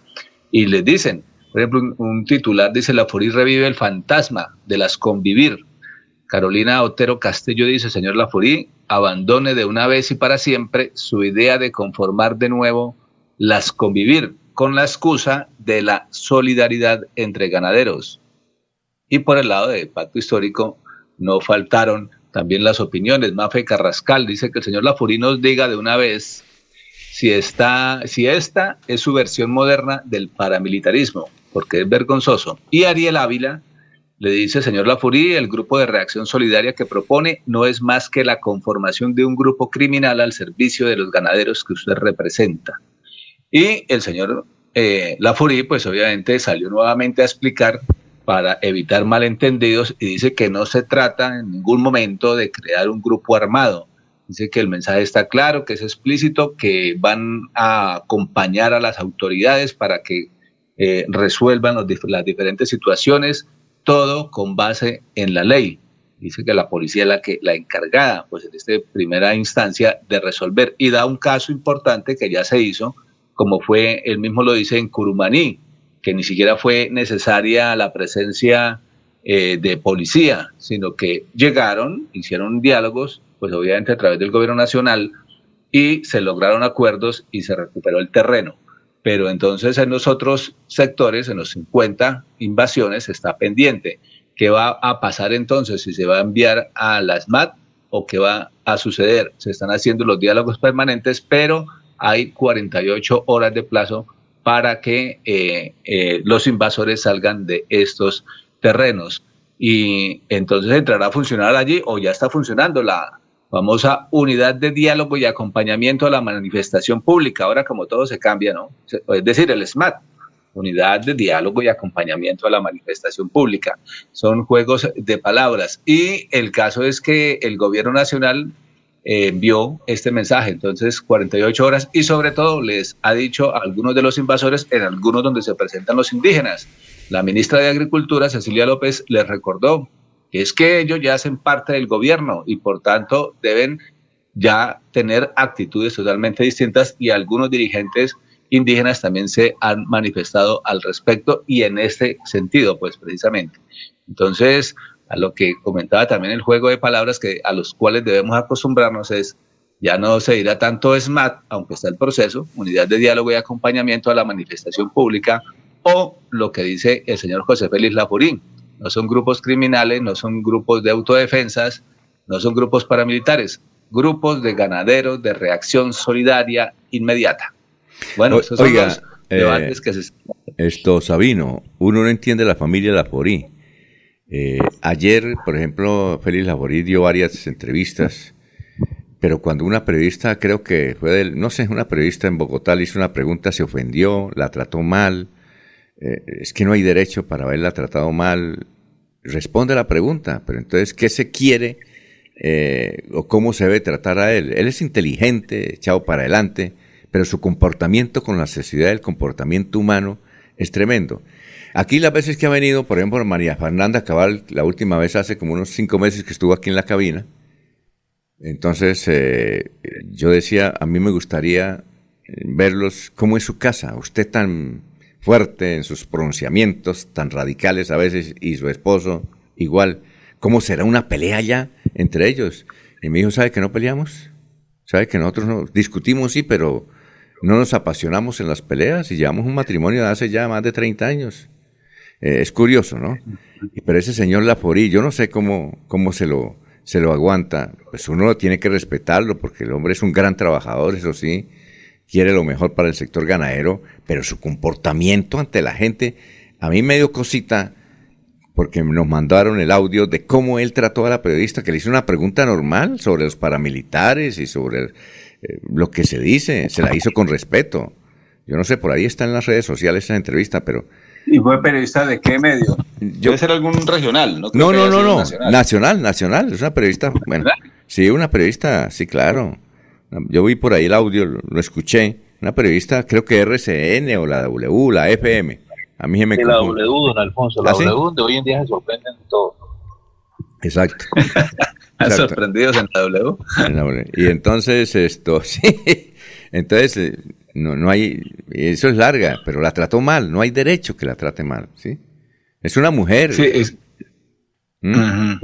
sí claro, porque lo, lo, que se requieren son explicaciones y más en el país en el que estamos, en el país en que vivimos y sobre todo en una, en una coyuntura en la cual se están buscando maneras de superar conflictos de manera distinta precisamente a través del diálogo. Ya el mismo Félix Lajurí explicó y dio las declaraciones. En Curumani se pudo hacer a través del diálogo, no hubo necesidad pues de incurrir a fuerza, ni a represión, ni a grupos ilegales, ni a clandestinos, ni nada de ello. Eh, es precisamente las etapas que em, debemos empezar a intentar eh, superar, o sea, a ver si podemos de manera civilizada alguna vez resolver un conflicto y esta es una buena oportunidad para ello para demostrarnos que sí es posible. Y de, y de las dos partes, porque a mí me parece interesante también el llamado que hace la ministra de Agricultura a los indígenas que participan también en estas invasiones. No, no, no. O sea, la coyuntura cambió, la realidad cambió, ya hacen parte del gobierno, ese llamado es interesante, ya hacen parte del gobierno, ya no son oposición, ya hacen parte integral de un Estado. Lo que hay que hacer es buscar soluciones, que no se hacen de la noche a la mañana, sí, pero hay que empezar un proceso distinto y un cambio de actitud distinta de las dos partes, tanto de los invasores como a quienes invaden. Bueno, muchas gracias, Sabino, muy gentil, ¿no? muy amable. Bueno, feliz día, feliz jueves. Hoy 1 de septiembre arrancamos y como ustedes decían los Bren, ya huele a diciembre. Huele a diciembre. Oiga, Jorge, mientras vamos a unos mensajes, ¿usted podía buscar ahí la encuesta de Inbamer? A ver cómo, van, cómo le va a los nuestros y cómo le va a Petro. Ya hay una encuesta de Inbamer preguntando la percepción de los colombianos sobre nuestros mandatarios. ¿De acuerdo, Jorge? Buena búsqueda, una cosa, no tenía idea. Sí, eh, bueno. Nos... Me, envían acá una nota de los oyentes. Antes, ya que están haciendo colación y remembranza de las convivir, les recuerdo que fueron creadas por el entonces presidente César Gaviria Trujillo en 1994, junto con su ministro de Defensa Rafael Pardo Rueda, mediante el decreto de ley 356 de 1994 el cual estableció las condiciones para regular los nuevos servicios especiales de seguridad privada que operarían en zonas de combate donde el orden público fuese precario. Finalmente fueron reglamentadas por el gobierno del presidente Ernesto Sanfer mm, bueno, son las 6 y 43 minutos. Hoy eh, estaría de cumpleaños Carlos Arturo Rojas. Lástima, abogado. Regularmente por las mañanas lo entrevistamos para hablar de diferentes temas. Eh, justamente luego de la entrevista que le hicimos aquí una mañana común y corriente, él comenzó con síntomas y murió. Él sí me dijo una vez, yo le dije, ¿qué pasó? ¿No sale de la casa? Dijo, no, yo no salgo porque si a mí me coge el COVID me, me lleva. Lo cogió y lo llevó. Elizabeth Carreño, su esposa, dice que hoy estaría cumpliendo años eh, eh, su, Calitos, Calitos Rojas y aparece en una foto de lo que seguramente fue su último cumpleaños, cumpleaños 60. Y escribe Elizabeth Carreño, él le decía, Liz, dice, feliz cumpleaños mi ángel. Hoy me desperté pensándote más de lo normal, pensando en que si tuvieras aquí te estarías preparando tu paella de cumpleaños, consintiéndote y memándote mucho más porque era una fecha muy especial. Pasarán los años, pero jamás pasarán tus recuerdos porque los dejaste anclados a mi alma. La vida sigue transcurriendo, pero aún así sigues en mi corazón y aunque sé que no regresarás, seguirás siendo parte fundamental de mi existencia. Por siempre serás mi persona favorita, te amo y siempre guardaré tus recuerdos en mi corazón. Volveremos a encontrarnos, mi amor, pero mientras que eso pasa, sigue siendo ese hombre feliz, inteligente y querido que fuiste aquí en la tierra porque el cielo es afortunado de tenerte.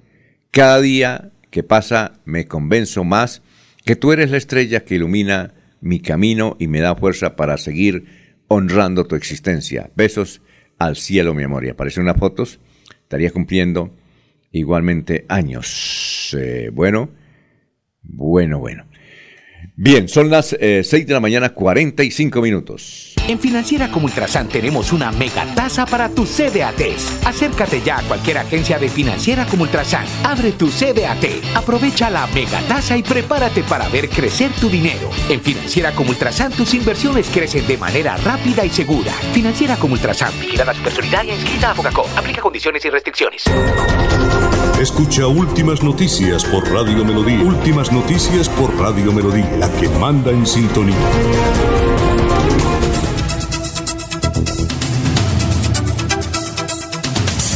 Bueno, así es Floria Blanca, dice Laurencio, soy la Palomino, es de Websa, la primera que preparó el famoso copete. Ahí le mandan saludos, don Laurencio. Muy bien. del Álvaro Palomino. ¿Cómo? Ella vive en Cite, ella vive en Cite y es de Cite. ¿Es la hermana del general? No, no, no, creo que sí parientes, pero ellos siempre han estado en Cite desde mm, siempre, siempre. Y ella produce, creo que está como con 95 años y produce un dulce muy exquisito. Es lo cuando llegan a Cite, la gente lo busca siempre. Los que vienen de Boyacá, los que vienen de Bogotá buscan ese producto, igual que donde una señora Telles. Tellis de Camacho también lo producen. Pero en sí se tiene ese producto de tradición eh, por la familia Palomino, que de todas maneras son de, de Bolívar o de sur de Santander.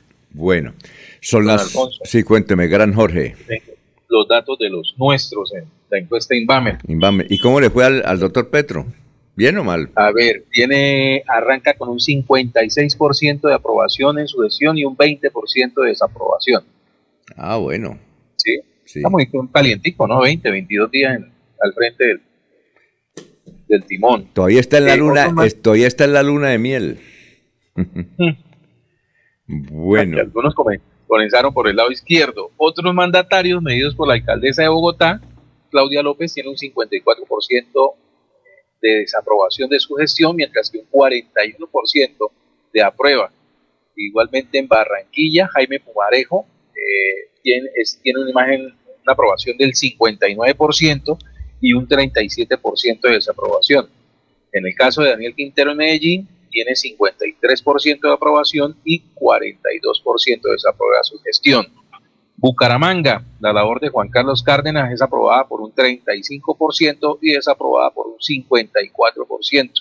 Finalmente, el alcalde de Cali, Jorge Iván Ospina, tiene una imagen, una imagen de aprobación del 33% y desaprobado con un 61% de los encuestados. ¿Y del gobernador qué tiene? No, solamente alcaldes, no tengo gobernadores. ¿No, no aparece gobernadores? ¿Qué más preguntan? A ver, tengo a ver. No, ahora sí, debe estar en general de fuerzas militares, de empresarios, Iglesia Católica, la JED, sindicatos. Ah, es, una, encuesta bastante, bastante grande, reúne casi 9.862.662 personas, de acuerdo al censo de 2018. En ah, Bucaramanga se consultaron 810.019. Muy bien. Sí, perdón, 390.351 personas fueron consultadas. En, Bucaramanga, 390.000. Eh, el, el, mejor alcalde de Barranquilla, ¿no? 59. Sí, señor. Oiga, les ha ido mal a los alcaldes. Yo recuerdo que esas las hacían hace unos 5 años y eran de 75, 70, ¿no? Han bajado bastante, ¿no? Han bajado bastante. recuerde que les tocó todo sin la excusa de la pandemia, don Alfonso. sí año electoral y que ya se está cumpliendo ya el, más de la mitad del, periodo de gobierno, ya no quedan sino un año y, tres meses. Y los y los y los venezolanos y los venezolanos dañaron el asunto, ¿no? Crearon la inseguridad, la violencia y les hasta porque se atracos ahí en todas partes, asesinatos. Eh, no solamente Bucaramanga, sino en todas las ciudades colombianas hay inseguridad. Sí, hay inseguridad. Los extranjeros, extranjeros, porque no solamente de la hermana República, de otras regiones no, pero básicamente, del mundo. Básicamente son venezolanos, Laurencio, eso de extranjeros no, aquí hay lo que hay es venezolanos. Uno que otro nicaragüense, uno que otro haitiano, pero ellos se comportan bien.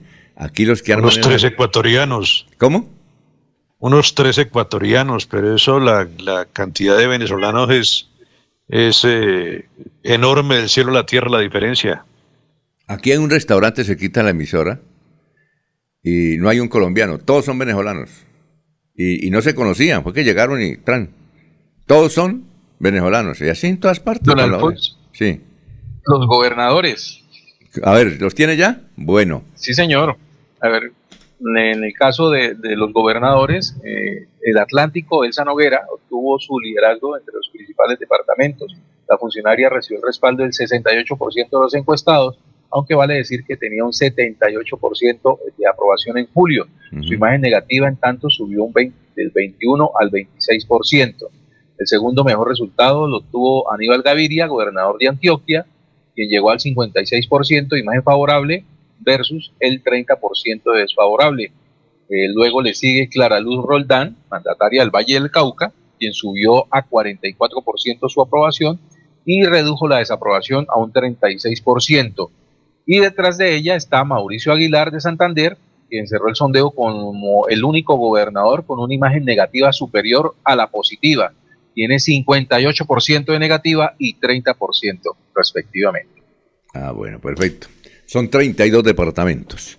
Muy bien, son las 6 de la mañana, 51 minutos. Falleció en las últimas horas un periodista de ascendencia santanderiana, pero estaba haciendo su trabajo desde hace mucho tiempo en Florencia, Caquetá.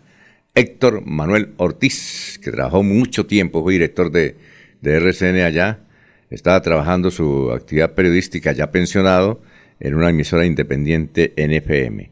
Ayer fue a hacerse unos chequeos ahí cerca de la gobernación de Caquetá y le dio el patatus. Falleció Héctor Manuel Ortiz en Florencia.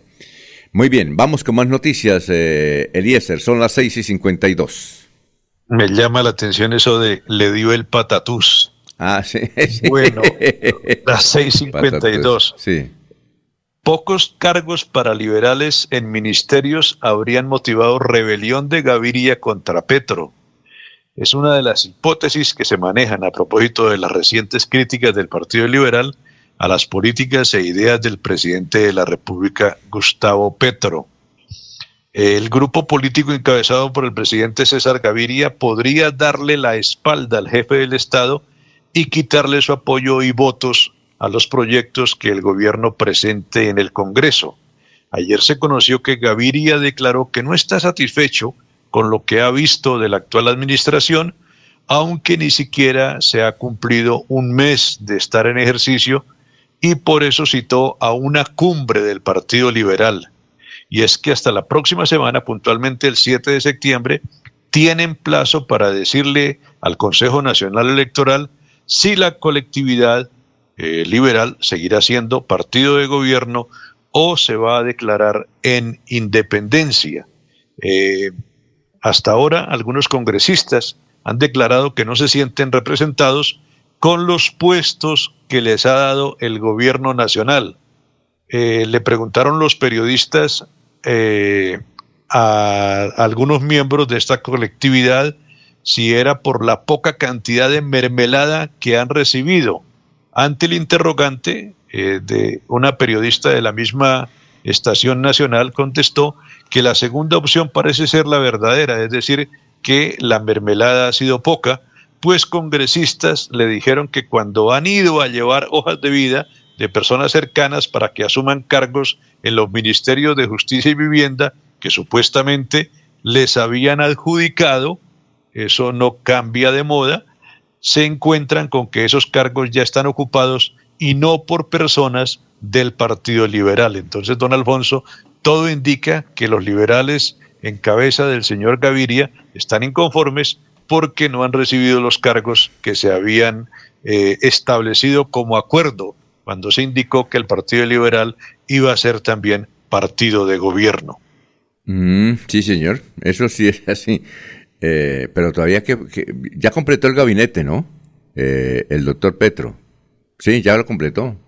No tiene, a ver, ya está todo listo. Creo que hay unos cargos en las superintendencias, pero ya el ministerio está completo. La última fue la de las TIC, pero ya está completo. Está peligrando. ¿Cómo? La, la, de las TIC todavía está en la cuerda floja. Sí, se puede ahorcar con la misma cuerda. ¿Será? Sí, señor. Bueno. claro, viene de ser eh, la encargada de la vigilancia precisamente de las TIC en la Contraloría General de la Nación. No, imposible que le caiga otra vez, ¿no? Pasa de vigilante a vigilada. Oiga, imposible que le caiga otra vez el nombramiento, ¿no? No, yo creo que no.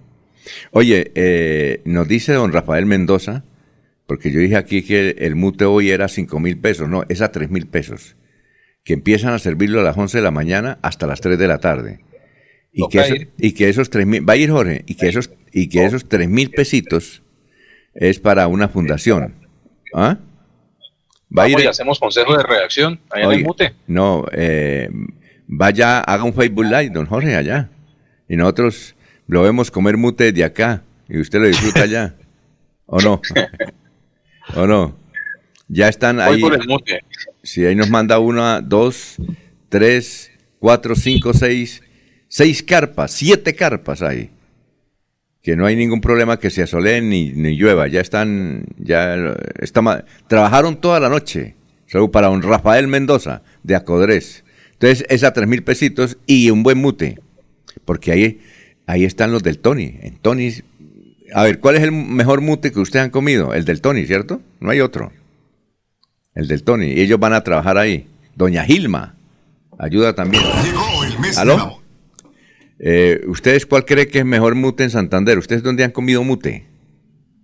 En muchas partes. Por ejemplo, yo, el de No, Tony. no. Eh, eh, El, mute me parece, pues nunca lo he probado en un restaurante. Nunca he ido a probar un mute en un restaurante, pero he tenido la, la fortuna de probarlo en, mucho en provincia o, eh, o en sitios informales.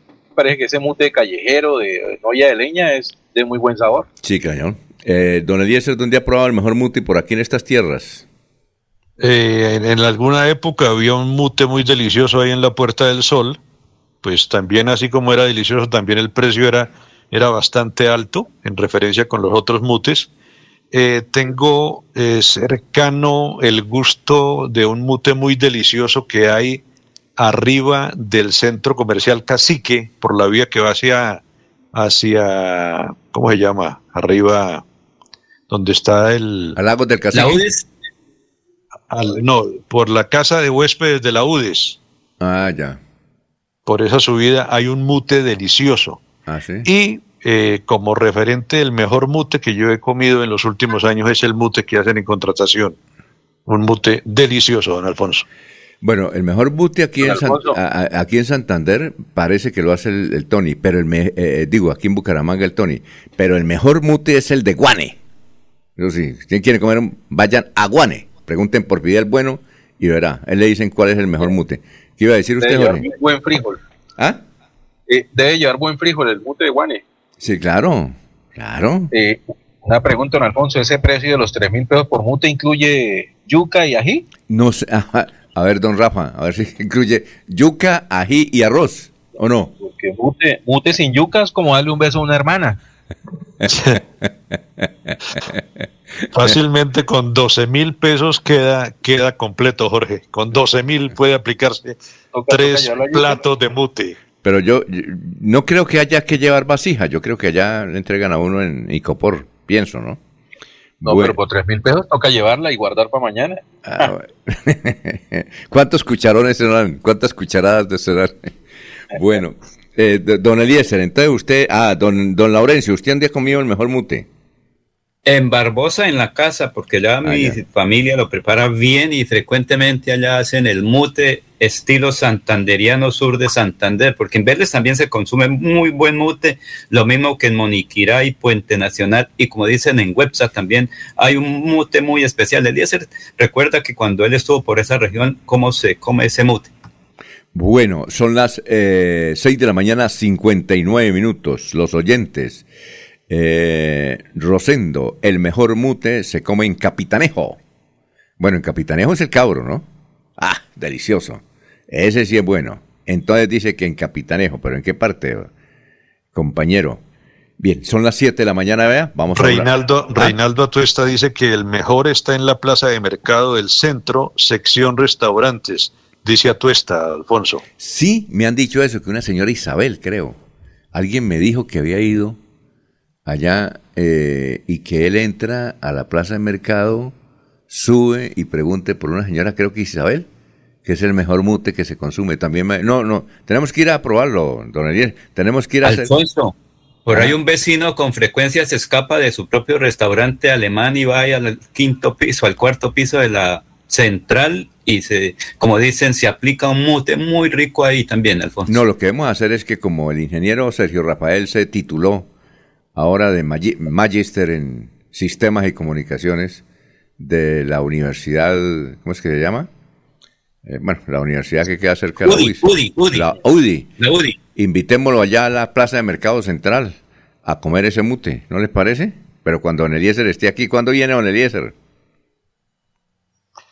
No sé, no sé mis pasos hacia dónde se dirigen próximamente, Alfonso. Ah, muy bien, perfecto. Le dicen el, el judío errante, le dicen. El futuro es incierto, decía un amigo mío. ¿Cómo? El futuro es incierto, decía un amigo mío. Eso depende de vos. Escucho, escucho una voz que tiene una pista, pero no, no la tengo todavía clara. Ajá.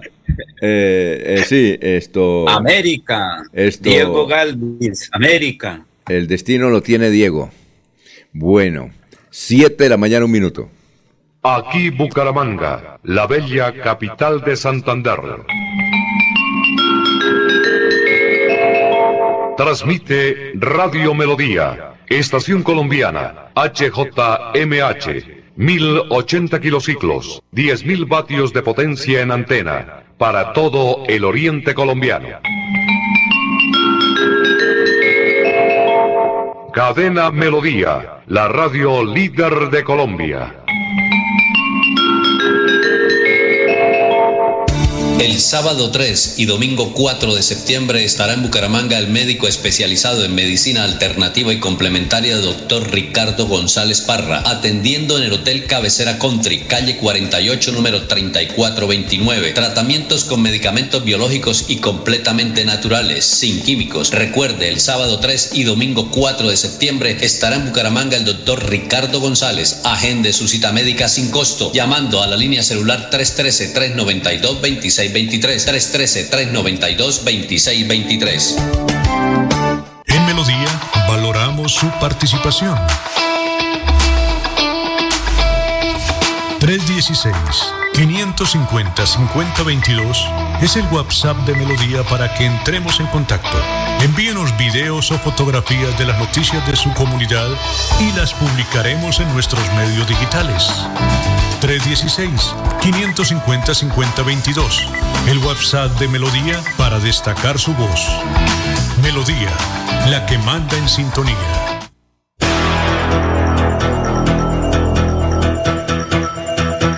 Radio Melodía, la que manda en sintonía.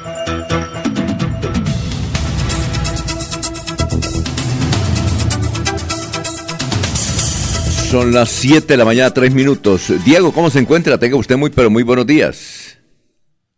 Alfonso, buenos días. ¿Cómo me le va? Un cordial saludo para usted y para los oyentes, por supuesto, y para los compañeros. ¿Cómo Oye, estamos? Sí, hay una situación antes de su informe que es curiosa en, en Miami, ¿no? Y en Estados Unidos. Y es que mucha gente eh, de Colombia se está yendo por el hueco, es por el hueco, ¿no? Luego los detienen, pero entonces el argumento, básicamente, para luego legalizarse, es eh, tener un derecho allá como, ¿qué? Como asilado, ¿no? Como asilado. Y, Sí, requerir un asilo político. y entonces, ¿qué días decía un periodista ahí de Miami, un informe que se vio aquí en la ciudad de Bucaramanga, que para algo bueno ha servido la violencia, tanta violencia en Colombia? Porque generalmente en los casos de solicitud de ese asilo, entonces el personal generalmente son jóvenes, dicen, no, lo que pasa es que a mi abuelo lo mataron hace 30 años y llevan los documentos, lo mató la guerrilla y, y publicaciones. Inclusive a mí me ha llamado por allá amigos, eh, perdón, familiares de, de, de- muchachos que se van a Miami y dicen, oiga, ¿usted recuerda una noticia en 1900? tal? ¿Usted sabe quién la publicó? ¿Qué periódico la publicó? ¿Cómo hacemos para ese frente a esa época o la vanguardia de esa época para llevarla? Le dicen a uno como, como requisito, ¿no? Eh, eh, veo que entonces el periodista decía, en una forma muy irónica pero letal, decía, bueno, para algo los 50 años de violencia le está sirviendo a los colombianos para tener su respaldo y que conseguir el ansiado documento del sueño americano, ¿no? Es muy relativo, Alfonso. Lo primero que tengo que decirle eh, con respecto a ese tema es que eh, a pesar de que para muchas personas es un sueño eh, venir a vivir a los Estados Unidos y trabajar aquí y forjarse un futuro aquí, la gente no alcanza a comprender lo difícil que es dejar su tierra. ¿Sí? Que la gente ve, a todo el mundo le parece muy fácil, o bueno, la gran mayoría, no digo a todo el mundo, la gran mayoría le parece muy fácil, este se fue a triunfar o se fue a hacer dinero o se fue a llenarse de plata a los Estados Unidos, pero no han visto la situación tan complicada que es dejar su casa. Y, y no quiero eh, producir lástima ni nada por el estilo, no es mi, intención, pero creo que es valioso hacerle este comentario en este momento, Alfonso. Yo salí del país hace ocho años y por mi situación no puedo volver al país, ¿sí? Y yo, por ejemplo, no pude estar en el momento en el que mi mamá murió. Entonces, situaciones como esas son las que no evalúa la gente. Oiga, Diego, ¿no son cinco, ¿no son cinco años? No, hace ocho años yo No, salí no, no, pero no, digo que uno, cuando hay un asilo, tiene que quedarse cinco años Es no. que ¿Ya lo subieron? Cuando hay un asilo, cuando hay un asilo, usted tiene que quedarse hasta que usted puede convertir ese asilo en una residencia o en una ciudadanía. Ah, ya. Yo no puedo, yo no puedo pedir un asilo político y volver a los cinco años, porque el gobierno de los Estados Unidos me va a decir, usted no necesitaba el asilo. ¿Sí? La gente está viniéndose, se para en la frontera, se pasa para los Estados Unidos y deja que la arresten y pide un asilo político.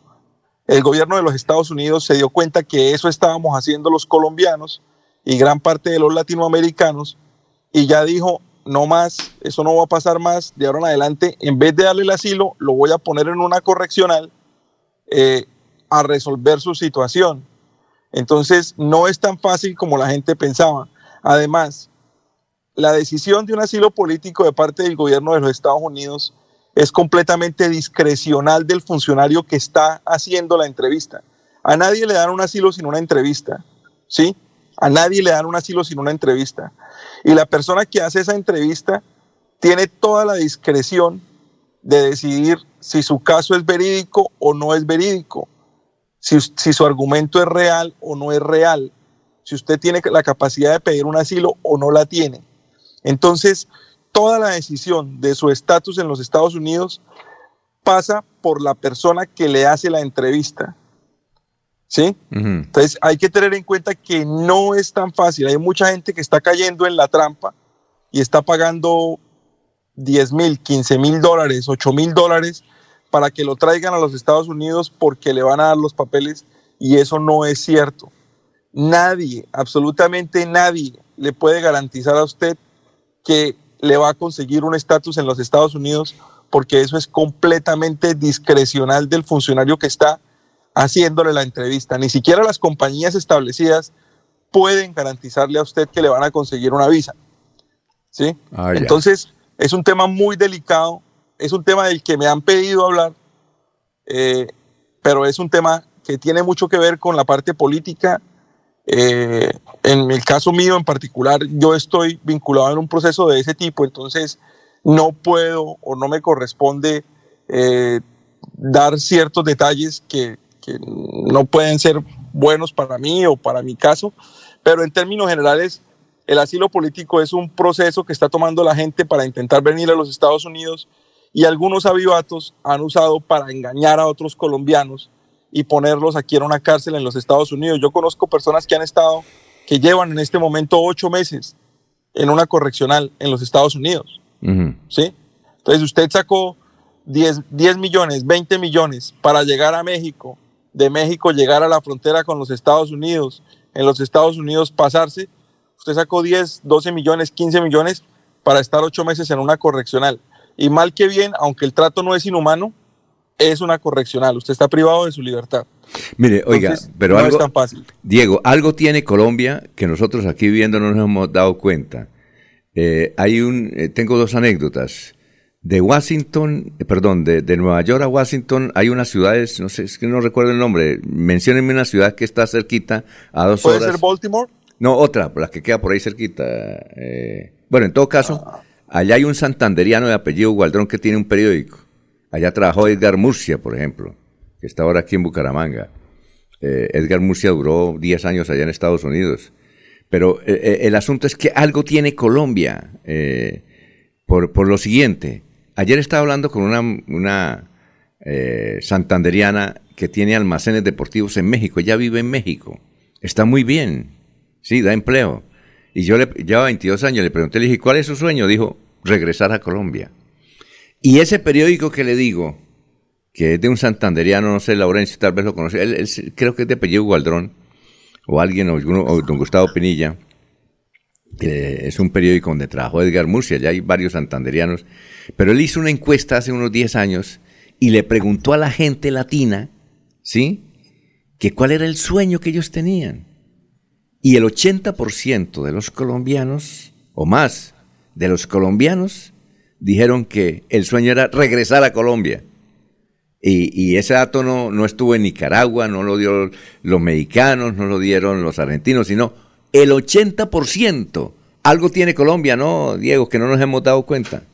Algo tiene Colombia, Alfonso, pero principalmente es una cuestión cultural, Alfonso. Allá. Nosotros somos muy, muy apegados a nuestra casa. Es, una, es un tema del que hemos hablado aquí eh, con algunos amigos, porque pues cuando usted llega a vivir a los Estados Unidos, eh, usted tiene amigos de todas partes. Yo tengo amigos de Puerto Rico, mexicanos, eh, argentinos, por supuesto americanos. Y nosotros los colombianos somos muy apegados a nuestra casa. Un claro ejemplo es el de los muchachos.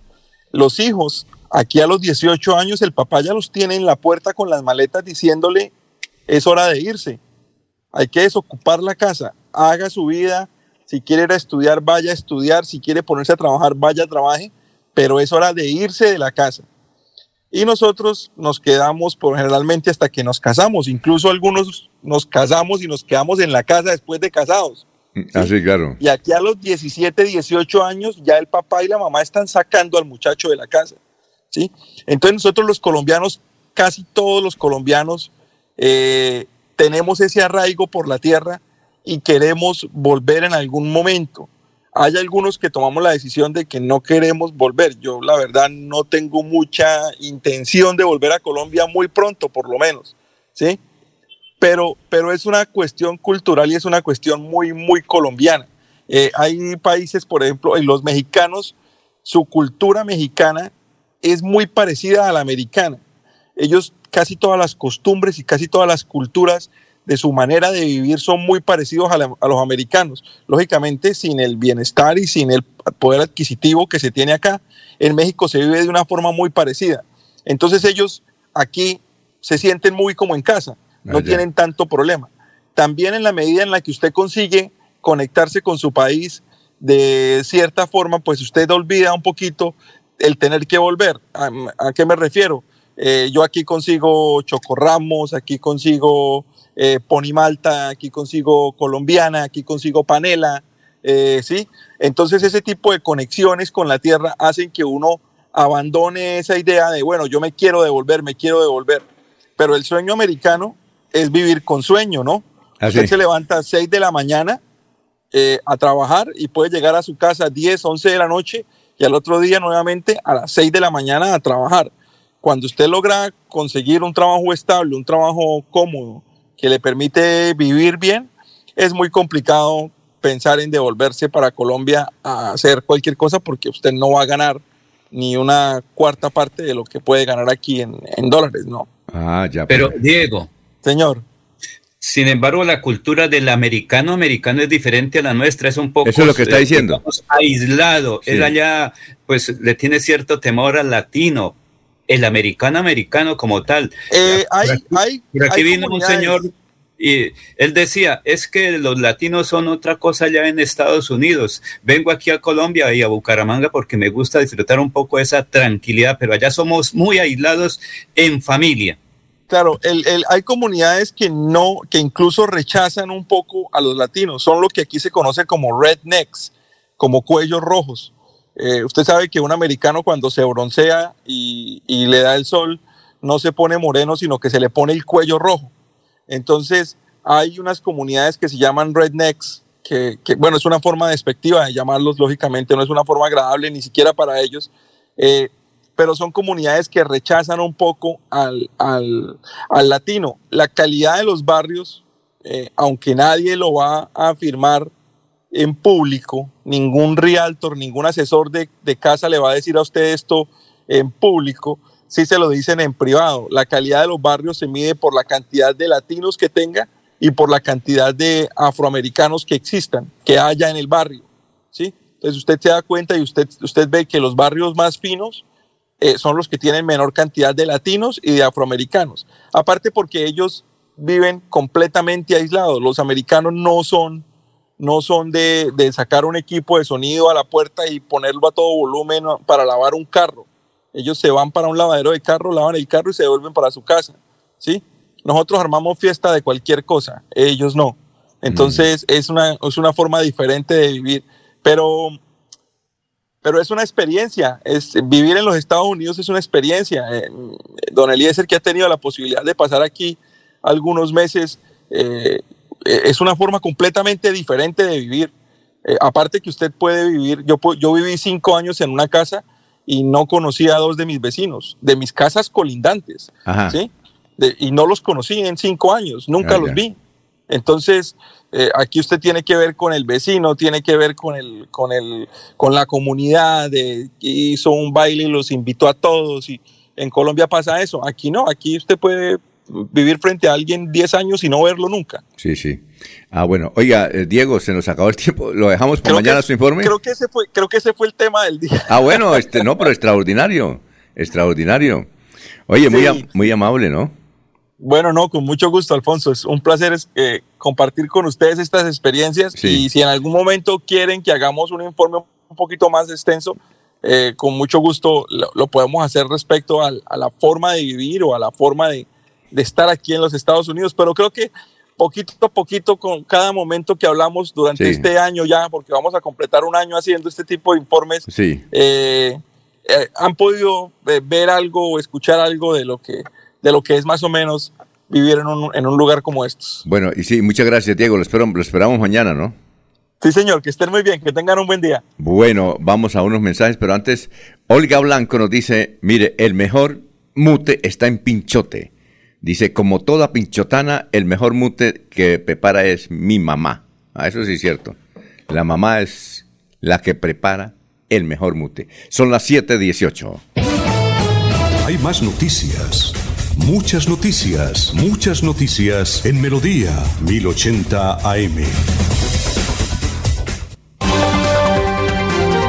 Soel Caballero está en Últimas Noticias de Radio Melodía 1080 AM.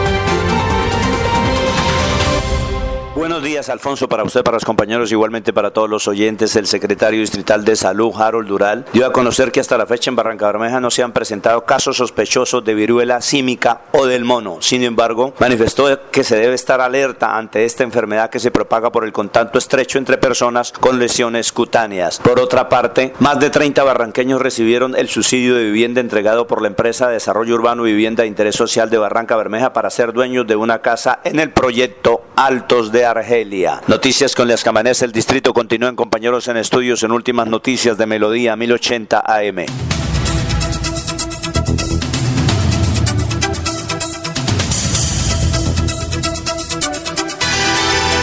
Son las 7 de la mañana, 19 minutos. Vamos con más noticias, Jorge. A esta hora lo escuchamos. Estamos en Radio Melodía, la que manda en sintonía. Don Alfonso, durante la noche que ha pasado, dos motocicletas utilizadas por ladrones fueron quemadas por ciudadanos en Bucaramanga. El primer hecho se presentó en el Boulevard Bolívar, cuando eh, ciudadanos detuvieron el, el, el, el, el asedio de dos ladrones que movilizaban en un velocípedo. El segundo caso se realizó en la calle 36 con carrera 33 en el barrio El Prado al oriente de la capital santanderiana. Siguen los ciudadanos tomando justicia por mano propia ante el acecho de los delincuentes. Muy bien, don Eliezer, son las 7.20 minutos. Don Eliezer. Hola. Don Alfonso, eh, tema de la Corte Suprema de Justicia. Eh, mi injusticia respondió por qué Petro no ha extraditado al hermano de Piedad Córdoba. La, la, extradición de Álvaro Córdoba, hermano de Piedad, depende del presidente, dijo el ministro de Justicia. Por fin eh, se dejó a un lado el hermetismo que había en torno a la situación judicial de Álvaro Córdoba, hermano de la senadora Piedad Córdoba, cuya extradición fue aprobada por parte de la Corte Suprema de Justicia el pasado 17 de agosto.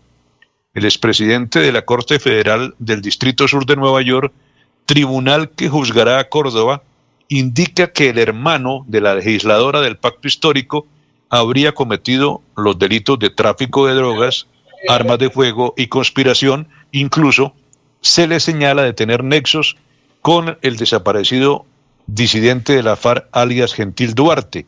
La policía colombiana capturó a Córdoba Ruiz el 2 de febrero en Medellín. El operativo fue adelantado por la Dijín y respondía a las acusaciones en su contra por traficar posiblemente por el sector del Océano Pacífico. Después de detallar que ocho connacionales fueron extraditados a Estados Unidos, el ministro de Justicia colombiana Néstor Osuna se pronunció sobre la extradición del hermano de la senadora Córdoba que no se ha materializado a pesar de su aprobación en la Corte. Al respecto, Osuna aseguró que la documentación continúa en su despacho. Está en trámite en el Ministerio de Justicia en este momento, está en mi despacho, no está acá en el Palacio de Nariño.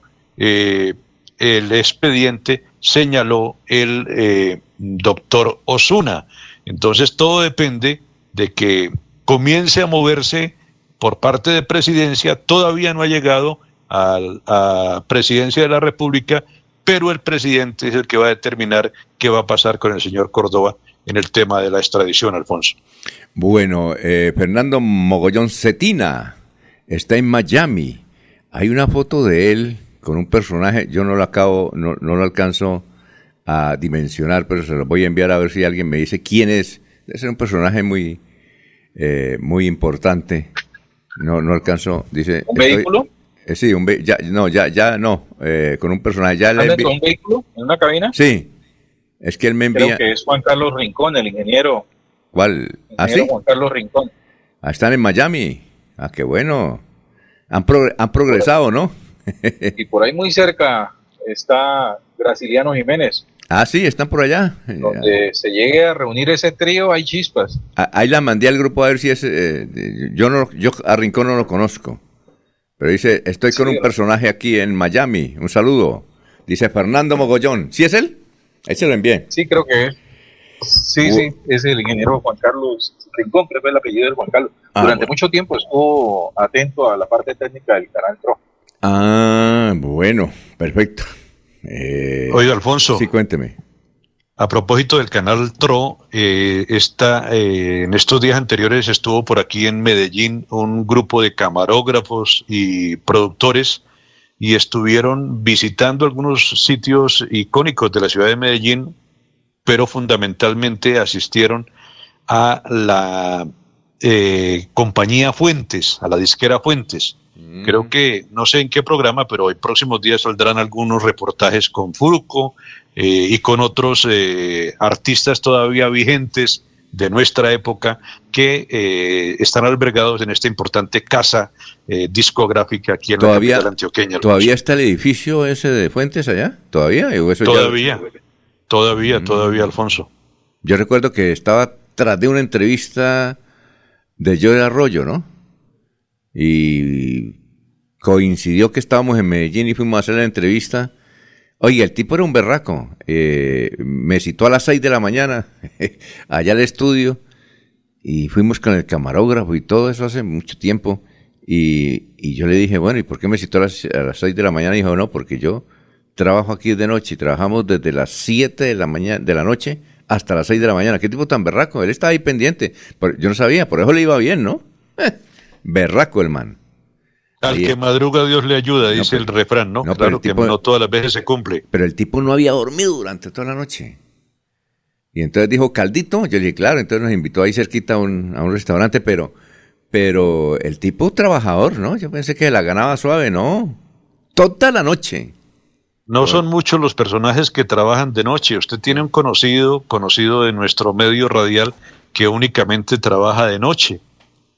Hago referencia a Balaguera, el grabador de, Girón. Ah, sí, claro. Él trabaja en la noche y en la madrugada, fundamentalmente. El, hombre que siempre lo ve, es el que hace aquí las promociones de Radio Melodía. Siempre lo ve con una Coca-Cola y un cigarrillo, ¿no? Sí, señor. bueno, la de irnos, eh, Eliezer. Condenan a 159 años de cárcel a un colombiano por el asesinato de tres mujeres en España. Se trata de Jorge Ignacio Palma, que recibió tres penas que suman esa cantidad de años, 159 de los cuales cumplirá un máximo de 40 años de cárcel. Condena en España 159 años de cárcel, pero tendrá que pagar 40 años de acuerdo a las leyes españolas. La de don Jorge.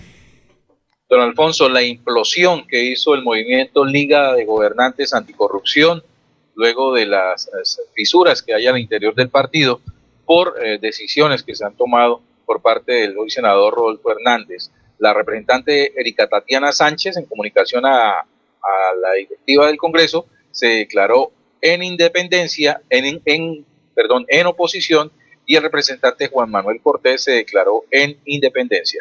Muy bien, perfecto. La de irnos, eh, don Laurencio. Alfonso, comen mute en Barbosa, viene aquí a Bucaramanga, pasa por Yucatán, aeropuerto Palo Negro y ahora está en Houston, cumpliendo el sueño americano con disciplina.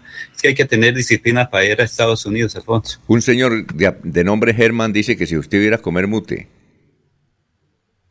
¿No, Laurencio? Sí, sí, sí hay que ir a comer mute. Lo Ah, que no bueno. tengo es visa para ir a Estados Unidos todavía. No, pero a ver, con mute. Es que Germán dice, he estado llamando a Laurencio y no me contesta, entonces voy a, a capturarlo allá comiendo mute.